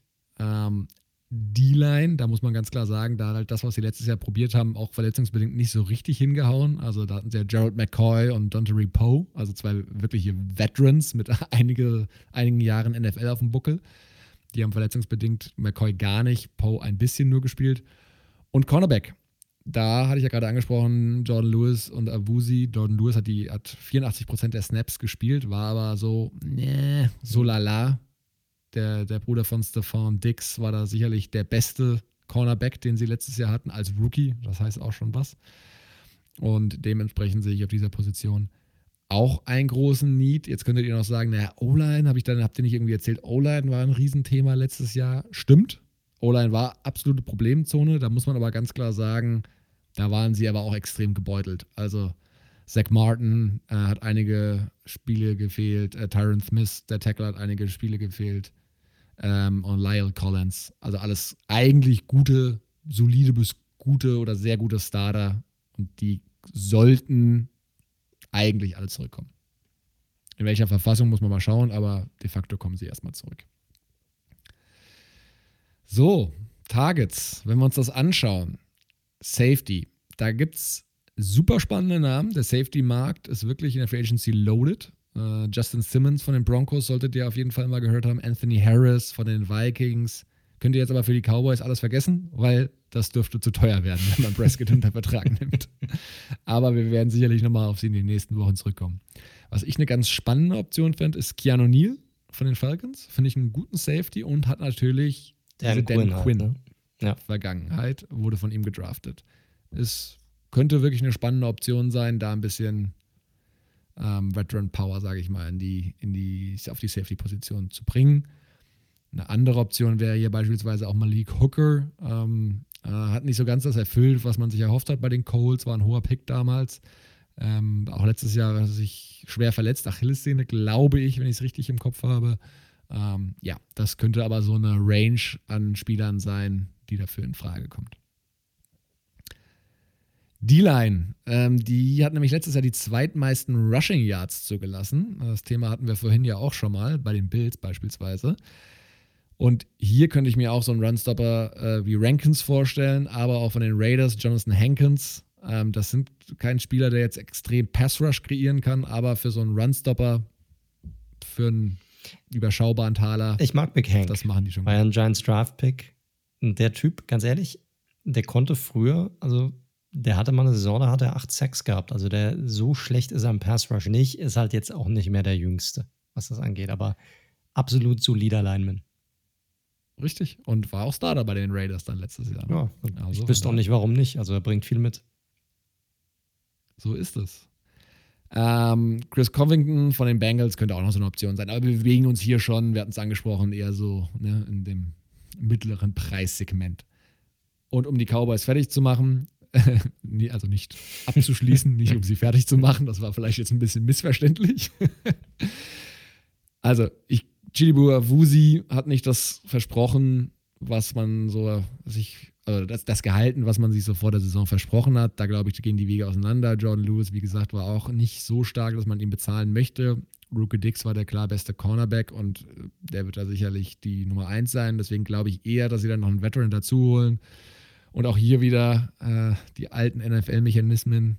Äh, in Green Bay war McCarthy lange Trainer und ich könnte mir vorstellen, dass so ein Spieler wie Kevin King, der ja ein desaströses Spiel hatte gegen die Buccaneers, ähm, das könnte so ein Veteran sein in der Preiskategorie. Ja, 3 Millionen Dollar, 4 Millionen Boah, Dollar. das glaube ich nicht. Aber ich glaube, der will mehr, aber schauen wir mal der will mehr. Mal gucken, was er auf dem Markt kriegt. Ne? So ein, das letzte Spiel bleibt halt leider extrem das hängen. Da hast du recht. Da hast du recht. Ja. Einfach nur, um euch für ein Gefühl für die Kategorie zu geben. Da gibt es sicherlich auch noch andere Namen, aber so in der Flughöhe könnte ich mir vorstellen. Weil, wie gesagt, ich glaube, sie gehen schon davon aus, dass Dix künftig ihr Number, Number One Cornerback sein soll. Also spannende Situation. Mal gucken. Ähm, Fokus ganz klar, solange Prescott dann eingeloggt wird auf der defensiven Seite. Und da haben sie dann auch finanziell auch nicht wahnsinnig viel Spielraum. Nee, also sowohl Eagles, Giants als auch Cowboys müssen sehr kreativ sein, was die, was die Free Agency angeht und was die Cap-Situation im Allgemeinen angeht, um irgendwie agieren zu können. So ist es. Gut, damit sind wir fast durch. Ein Team haben wir noch, und zwar den Division-Gewinner aus den vergangenen Jahren, die Washington, das Washington Football Team, ähm, mit der äh, Cinderella-Story um Alex Smith herum. Äh, trotz des Division-Sieges geht man doch mit einem Haufen Fragen in diese Offseason hinein. Die Defense war super und ist jung. Die Offense war teils miserabel und hat auf der wichtigsten Position das größte Fragezeichen. Äh, hinzu kommt, dass die ähm, ja, Wide Receiver Titan Unit, ich sag mal, bis auf Terry McLaurin die vielleicht schlechteste der Liga ist. Ja, das denke ich, kann man so sagen. Ähm, beim Cap Space allerdings ist Washington ein bisschen besser gestellt als der Rest der Division. Hier sind sie momentan unter den Top 5 äh, in der Liga mit etwas mehr als 39 Millionen Cap Space. Also die können was machen. Äh, hinzu kommt, das kann ich ja schon mal vorweg sagen, dass sie zusätzlich auch acht Picks haben insgesamt. Also das ist natürlich keine schlechte Situation für ein Team, das nochmal weiter aufbauen will oder auf dem jungen Core, den man hat, nochmal drauf aufbauen möchte. Ähm, was die Free Agents angeht, finde ich, sind sie eigentlich auch eine relativ komfortable Position. Also sie haben einen Haupt-Free Agent, der ist wichtig, das ist Brandon Scherf, den hattest du ja auch schon genannt. Den äh, Guard ähm, äh, von, von Washington ist vielleicht einer der besten Guards in der Liga. Gab während der Saison so ein paar Irritationen um ihn herum, äh, wo es die Gerüchte gab, dass er keine Lust hätte, nochmal einen Vertrag zu unterzeichnen für Washington. Du hattest ja vorhin gesagt, mittlerweile geht es vielleicht in die andere, mittlerweile geht es in die andere Richtung dass man sich da ein bisschen näher, näher gekommen ist. Für mich eine absolute Top-Priorität, ihn auch zurückzuholen, weil egal wer dort Quarterback sein wird, ob es ein Rookie-Quarterback ist oder irgendjemand, den sie, ein Veteran, für den sie traden, wo sie ja auch mit im Spiel waren bei dem einen oder anderen Quarterback. Jemand muss ihn beschützen und Sheriff ist einer der besten auf seiner Position. Äh, dann haben wir hier noch Ronald Darby, Cornerback. Ja, ist eine auch Slot, ordentliche Number Two. Kann man Weiß nicht, ob er zurückkommt. Ryan Kerrigan ist ein guter Edge Rusher, aber ihm wurde halt mittlerweile der Rang abgelaufen. Der wird sicherlich sein Glück woanders suchen. 49ers wurden ja schon während der Saison mal genannt, auch was die Trade-Position angeht. Könnte vielleicht sogar jemand sein für die Jets unter Umständen. Ja, sich da Robert Sala anzuschließen. Dann noch Kevin Pierre Lewis auf der Linebacker-Position und großer Name, der bisher leider noch nicht so viel gerissen hat, sondern eher durch negative Schlagzeilen bekannt wurde. Ruben Foster. Das sind so die Hauptnamen bei, der Free, bei den Free Agents. Draft Picks hatte ich schon genannt, acht Picks. Die ähm, Washington pickt an 19. Stelle. Hat vier Picks in den ersten zwei Tagen. Dazu gehören zwei Drittrunden-Picks und ansonsten ein Viertrunden-, ein Fünftrunden-Pick. Keine in der sechsten Runde, aber dafür zwei Picks in Runde sieben. Was die Team Needs angeht, ich hatte das ja ein bisschen vorweggenommen. Also ich glaube, das größte Team Need ist hier klar Quarterback. Sie haben natürlich Tyler Heinecke einen neuen Vertrag gegeben, einen Zweijahresvertrag. Ähm, relativ günstig, auch ich glaube 8 Millionen insgesamt, irgendwie 4 Millionen pro Jahr. Und Heinecke sah ja nicht so verkehrt aus in seinen Starts, die er da hingelegt hat. Also war super, nein, aber er bringt ein anderes Element rein, ist ein bisschen mobiler, hat einen guten Arm, also hat viele ordentliche Sachen gezeigt. Und zumindest als ordentliches, äh, ich sag mal, Security Blanket, als ordentlicher Backup äh, dürfte er eine Rolle spielen. Ob er da jetzt der Starter ist, bin ich mir nicht so sicher. Gehe ich nicht von aus. Nein. Aber auch da, ich weiß nicht, in welche Richtung sie gehen werden. Wie siehst du das? Also glaubst du, die machen nochmal einen Trade? Holen die sich irgendwie jemanden, der, ja, jemanden wie Trubisky rein oder so, dem sie nochmal eine zweite Chance geben? Oder glaubst du, die probieren das irgendwie über den Draft zu lösen? Ah, es ist schwierig. Also ich habe im Moment, also Leute, wenn ihr euch bei Twitter den ein paar Sachen folgt, das ist so absurd gerade, wer wohin gerade Trade-Angebote kassiert. Ich habe bei Washington auch gelesen, sowohl an Mariota interessiert als auch an Carr, genau das gleiche bei den Bears und so weiter und so fort. Mal gucken. Also ich könnte mir schon vorstellen, dass Ron Rivera Bock hätte, da ein bisschen eigentlich eher mit einem Veteranen zu gehen, aber es ist halt eine Frage der Optionen am Ende, ne? Und ja, in der Position, wo sie draften, so die Highlight-Quarterbacks werden sie da nicht mehr kriegen, muss man ganz klar sagen. Schwierig. Ich habe da noch nicht so ein, also gefühlt gehen sie eher für äh, so eine Option, hat nicht, also so, ne, Mariota, Trubisky, das nicht eingelöste Versprechen und probiert den fit zu kriegen. Das kann sein. Wird auf jeden Fall spannend zu sehen sein. Ähm, aber nicht nur Quarterback, Wide Receiver hatten wir ja auch schon angesprochen. Super wichtig. Sie brauchen einfach jemanden, der auf der anderen Seite neben McLaurin auch nochmal was machen kann. McLaurin ist ja schon jemand, der das Feld auch stretchen kann. Sie brauchen einen ordentlichen Possession Receiver. Jemand, der vielleicht auch mal einen Jump Ball äh, äh, eins gegen eins irgendwie gewinnen kann. Gibt sicherlich interessante Optionen hier auf dem Markt. Tackle könnte unter Umständen für mich auch eine Option sein. Die haben die Tackles haben nicht schlecht gespielt. Sie haben Morgan Moses auf der linken Seite gehabt und ähm, hatten dann noch äh, Lucas auf der, äh, auf der rechten Seite gehabt und Lucas auf der linken Seite, der das nicht schlecht gemacht hat. Aber sicherlich werden sie da gucken, dass sie da vielleicht nochmal einen Veteranen hinzuholen. Und dann auch die Guard-Position, ja, je nachdem, was mit Brandon Scherf passiert. Aber auch da wird dann nachgelegt werden müssen, generell die Line zu verstärken. Wer könnte also hier in Frage kommen? Wie gesagt, die Redskins haben Cap Space. Und ich glaube, gerade bei der Wide Receiver-Position, was, Play, was den Playmaker angeht, da werden sie all out gehen. Also sie werden sicherlich einer der Hauptplayer sein für einen der Hauptreceiver. Robinson, auch wieder hier einer der Namen, wäre ein perfekter Partner für McLaurin, klare Nummer 1. Washington hat den Cap Space. Aber auch hier hat Robinson Lust darauf, Teil eines Umbruchs zu sein, wenn du nicht weißt, wer ist dort QB, wer wird dir die Bälle zuwerfen, wird seine 20 bis 22 Millionen pro Jahr haben wollen auch bei den, auch bei Washington, Kenny Galladay, jung, hat schon gezeigt, dass er Nummer 1 sein kann. Auch er ein Kandidat. Corey Davis, auch für mich jemand, der sehr interessant sein könnte für Washington, weil Davis ist ein bisschen mehr Possession Receiver als die anderen beiden. Er kann es nicht so derjenige, der das Field stretchen kann, muss er aber bei Washington auch nicht. Er hatte bislang jetzt auch nicht den Breakout, sage ich mal. Allerdings, der wird Breakout-Kohle trotzdem verlangen wollen. Ähm, und ich sag mal, als Top Nummer zwei wäre allerdings eine echt gute Ergänzung zu McLaurin, der weiterhin aus dem Slot und das Field stretchen kann. 15, 16 Millionen pro Jahr wird Davis sicherlich auf dem Markt generieren. Da bin ich mir relativ sicher.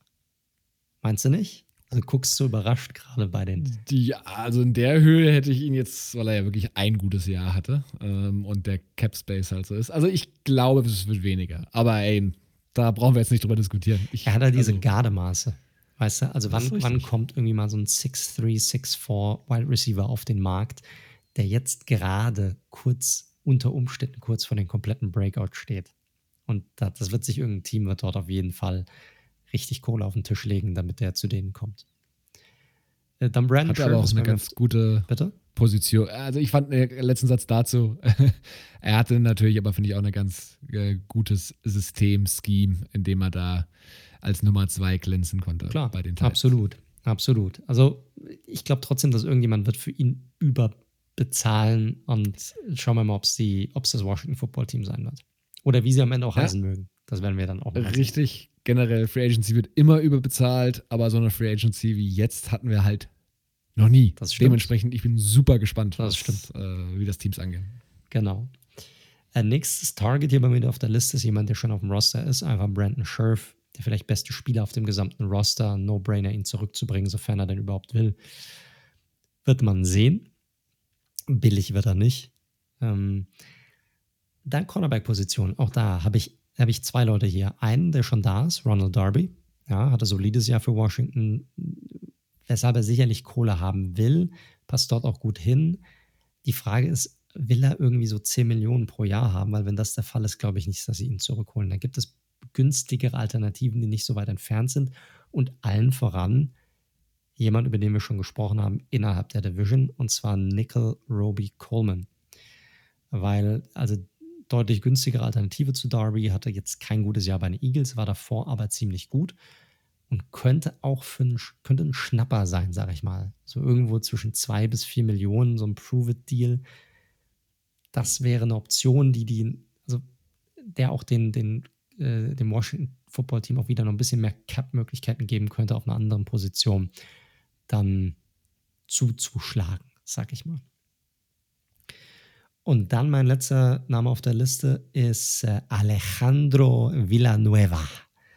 Der. Wow. Bitte? Wow. Ja, Was? absolut, absolut. Äh, Left Tackle von den Pittsburgh Steelers. Also so sollte man Lucas nicht zutrauen, diese Left Tackle Position über die nächsten Jahre dicht zu halten, könnte man mit Villanueva einen äh, soliden Übergang finden. Villanueva ist sowohl als Passblocker als auch als Runblocker absolut solide. Und solide bedeutet bei einer Tackle-Position richtig viel Kohle. Also der wird definitiv seine 15, 16 Millionen pro Jahr haben wollen. Aber das wäre natürlich jemanden, wenn du dazu noch Schurf zurückbringen könntest, dann hättest du echt eine Line, also eine sehr, sehr solide Line. Und Trent Brown kommt ja vielleicht auch noch auf den Markt. Kann auch durchaus passieren. Schauen wir mal. Schauen wir mal. Könnte passieren. Aber ja, das sind so die Hauptleute. Ich glaube, bei Washington, wie gesagt, auch super spannend, weil was machen die auf der Quarterback-Position? Ne? Man weiß es nicht, das wird sehr viel bestimmen. Und je nachdem, wie viel Kohle sie auch dort ausgeben, wird, dann, wird man dann auch sehen, für wen sie dann noch mitbieten werden. Am Ende des Tages wird es eine günstige Alternative wie ein Mariota, der sicherlich vielleicht, keine Ahnung, für 10 Millionen zu haben sein wird für ein Jahr. Meinst du mehr? Ja, das, ja, das Problem ist, äh, also der Vertrag von Mariota ist so strukturiert, dass sobald er also wenn du ihn eins zu eins übernimmst wie bei den Raiders ist, dass da so viele Incentives drauf sind, dass wenn er normal spielt als Starter, du bei ihm bei 20 Millionen landest pro Jahr. Das ist äh, einfach, der wurde quasi so strukturiert, dass wenn er für K übernehmen würde, dann hätte er ja, einen großen Paycheck aber, aber bekommen. Das, das, heißt, wenn du ihn aufnimmst, musst du ihn restrukturieren. Ja, genau. Aber das Ding Oder ist. verlängern. Genau, das Ding ist ja folgendes. Ich meine, bei den Raiders war es klar, dass er wahrscheinlich nicht eher Starter sein wird. Und hier ist, würde dann eine Situation wechseln, wo er dann sehr wahrscheinlich Starter ist. Und dann ist halt die Frage, wie machst du das dann? So, gibst ihm die Chance, pass auf, nimm die 10 Millionen oder 12, guck, dass du ein gutes Jahr spielst und danach kannst du eh so viel verlangen, wie du gerade Bock hast. So. Korrekt. Schauen wir mal. Aber wie gesagt, spannend.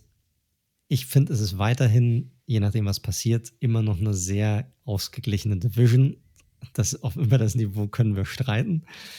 Und da wird es spannend zu sehen sein, ob sich hier irgendjemand einen Vorteil durch gute Strukturierung der Verträge, durch gutes Scouting erarbeiten kann.